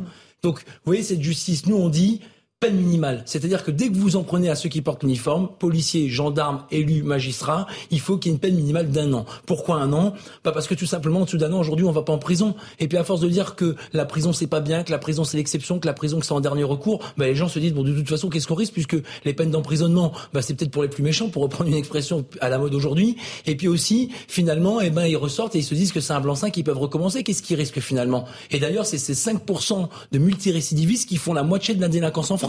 Donc vous voyez bien aujourd'hui que les policiers, désarmés moralement et juridiquement, ne lâchent rien, restent motivés. J'ai échangé avec les responsables du commissariat de Sainte-Geneviève-sur-Bois. Il reste motivé. Ce policier qui a été agressé continue à travailler. Et c'est bien là la, noblesse de notre métier, c'est qu'on a des policiers résilients et qui ne regardent pas le résultat pénal et qui sont là quand les victimes les remercient parce que c'est le plus beau des remerciements. On imagine quand même qu'ils ont des moments de découragement quand vous arrêtez un délinquant qui vous tape dessus et qui ressort libre parce qu'il a fait une grève de la faim et qu'il avait des propos incohérents il y a de quoi euh, se poser des questions sur le sens de la mission. Tout à fait. Aujourd'hui, ce qui tue le plus de policiers, c'est euh, la perte de sens du métier. Qu'est-ce qu'on attend d'un policier? Qu'est-ce qu'il a le droit de faire? Vous savez qu'aujourd'hui, le policier est présumé coupable avant même d'être présumé innocent. C'est d'ailleurs tout ce qui est mis en avant dans les refus d'obtempérer qui sont arrêtés des tentatives d'homicide. Et au plus on accable les policiers, au plus on leur met tous les maux de la société à gérer sur leur dos, au plus on leur demande de régler tout ce qui n'a pas été fait avant. Quand il y a un problème à Sivins, un problème à Notre-Dame-des-Landes, un problème à Sainte-Soline, c'est les policiers et les gendarmes quand on envoie. Quand il y a un problème dans les manifestations, pour les retraites, pour la vie trop chère, pour l'inflation, pour les prix du carburant. C'est encore une fois les policiers et les gendarmes qui payent le prix, en fait, de la non-gestion politique et des difficultés que les Françaises et les Français rencontrent. Donc, en réalité, être policier aujourd'hui, c'est vrai, c'est un sacerdoce, c'est difficile. 37 suicides dans l'institution depuis le début d'année. Moi, je les élude pas. Tout le monde a une part de responsabilité pour que on puisse changer la donne. Mais c'est vrai qu'avec des horaires décalés, avec une contrainte de vie très forte, avec des policiers identifiés hors service et qui désormais font l'objet d'un racisme anti-flic, puisque porter l'uniforme pour certains, c'est d'ores et déjà une tare. Et eh bien effectivement, c'est un lourd fardeau. Mais néanmoins, on a toujours beaucoup de candidates et de candidats qui se présentent au concours de la police nationale. Et je leur dis, si vous voulez faire un métier qui est pas comme les autres, qui fera de votre vie différente chaque jour et qui vous sera utile aux Français, venez chez nous parce que c'est un métier formidable, même s'il est passionnant, exigeant, exaltant et parfois très difficile. Le ministre de l'Intérieur, Gérald Darmanin, qui est votre ministre de tutelle, commissaire euh, Vallet, euh, a évoqué la question de l'immigration aujourd'hui, avec d'un côté la possibilité de donner des titres de séjour aux clandestins qui veulent travailler, et puis de l'autre, euh, une réaction ferme, dit-il, pour expulser ceux qui sont des délinquants. il compte d'ailleurs les inscrire tous dans le fichier des personnes recherchées, qui compte déjà plus de 650 000 personnes. Euh, la tâche va être absolument impossible pour vous autres policiers. Bon, d'abord, dans le fichier des personnes recherchées, euh, vos téléspectateurs doivent savoir que les personnes, les auditeurs aussi, pardon, doivent savoir que les personnes qui sont sous le coup d'une obligation de quitter le territoire français sont systématiquement fichées au fichier des personnes recherchées. Ce sont les préfectures qui le font. Alors, ici et là, on l'a peut-être vu dans le drame de l'affaire de la victime Lola, où effectivement la présumée assassin avait pas été fiché, c'est des effaillances et des erreurs humaines. Mais globalement, c'est fait. Après, est-ce qu'on a des difficultés aujourd'hui à suivre ces personnes sous la prise d'un OQTF C'est vrai. D'ailleurs, de la même manière que on a un fichier des personnes qui sont des auteurs d'infractions sexuelles ou violentes ou d'infractions terroristes, on peut réfléchir demain à avoir un fichier des auteurs de violences ou de ceux qui sont des black blocs et des activistes ultra-gauche qui euh, cassent nos manifestations et qui agressent les policiers et les manifestants. Donc vous voyez bien aujourd'hui que l'immigration, pour revenir aussi à la question qui était la vôtre, c'est un principe simple. Encore une fois, c'est du bon sens. D'abord, aujourd'hui, tous nos centres de rétention administrative sont pleins à craquer.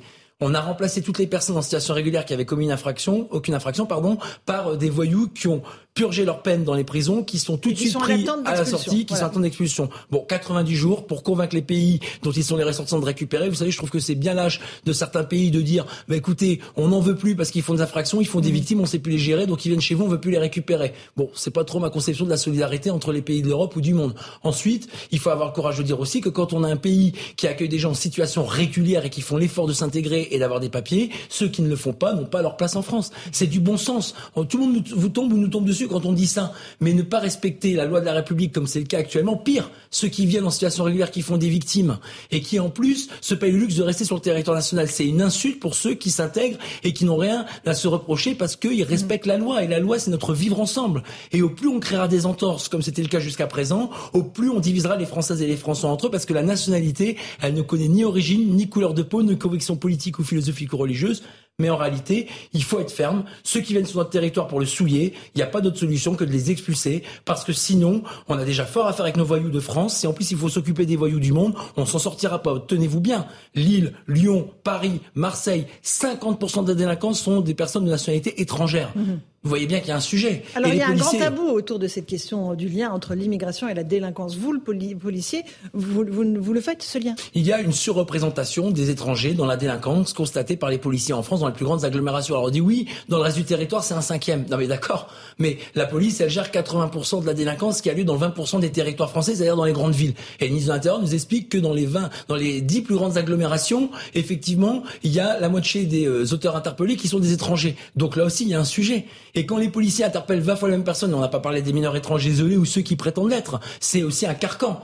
Vous savez que c'est des interprètes, vous savez que c'est des procédures à rallonge, vous savez qu'en plus, on n'a toujours pas amélioré la procédure pénale. J'attends que M. Dupont-Moretti nous avait promis une simplification pénale au 1er janvier 2022. Il ne m'a pas échappé que on va arriver rapidement en 2023 et qu'on n'a toujours pas eu de nouvelles sur les procédures. Pire, quand on est venu effectivement à Place Vendôme, on nous a demandé de faire des coloriages. C'est-à-dire qu'on nous a demandé de faire trois propositions qui étaient vendables, applicables tout de suite et qui étaient communicables. Mais la réalité, c'est qu'il faudra prendre beaucoup plus le courage à, deux bras et à deux mains pour changer la situation actuelle. Un enquêteur aujourd'hui en police judiciaire, c'est de la paperasse, de la statistique. Aujourd'hui, un enquêteur qui prend les plaintes, il doit remplir des items, des thésaurus, des euh, éléments qui permettent d'alimenter des outils statistiques nationaux. Alors c'est très bien pour qu'on sache à quelle délinquance on fait face, mais d'une certaine manière, on contribue à la perte de sens des policiers. Donc vous voyez, il y a encore beaucoup de choses à faire.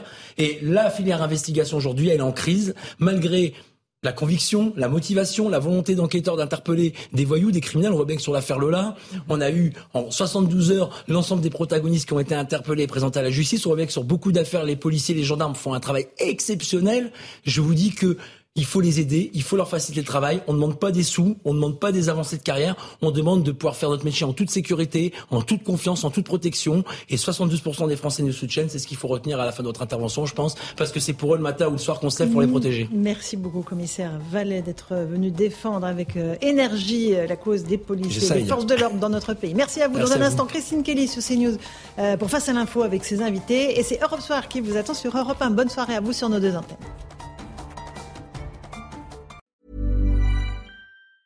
Planning for your next trip? Elevate your travel style with Quince. Quince has all the jet setting essentials you'll want for your next getaway, like European linen, premium luggage options, buttery soft Italian leather bags, and so much more. And it's all priced at 50 to 80% less than similar brands. Plus, Quince only works with factories that use safe and ethical manufacturing practices. Pack your bags with high-quality essentials you'll be wearing for vacations to come with Quince. Go to quince.com slash trip for free shipping and 365-day returns.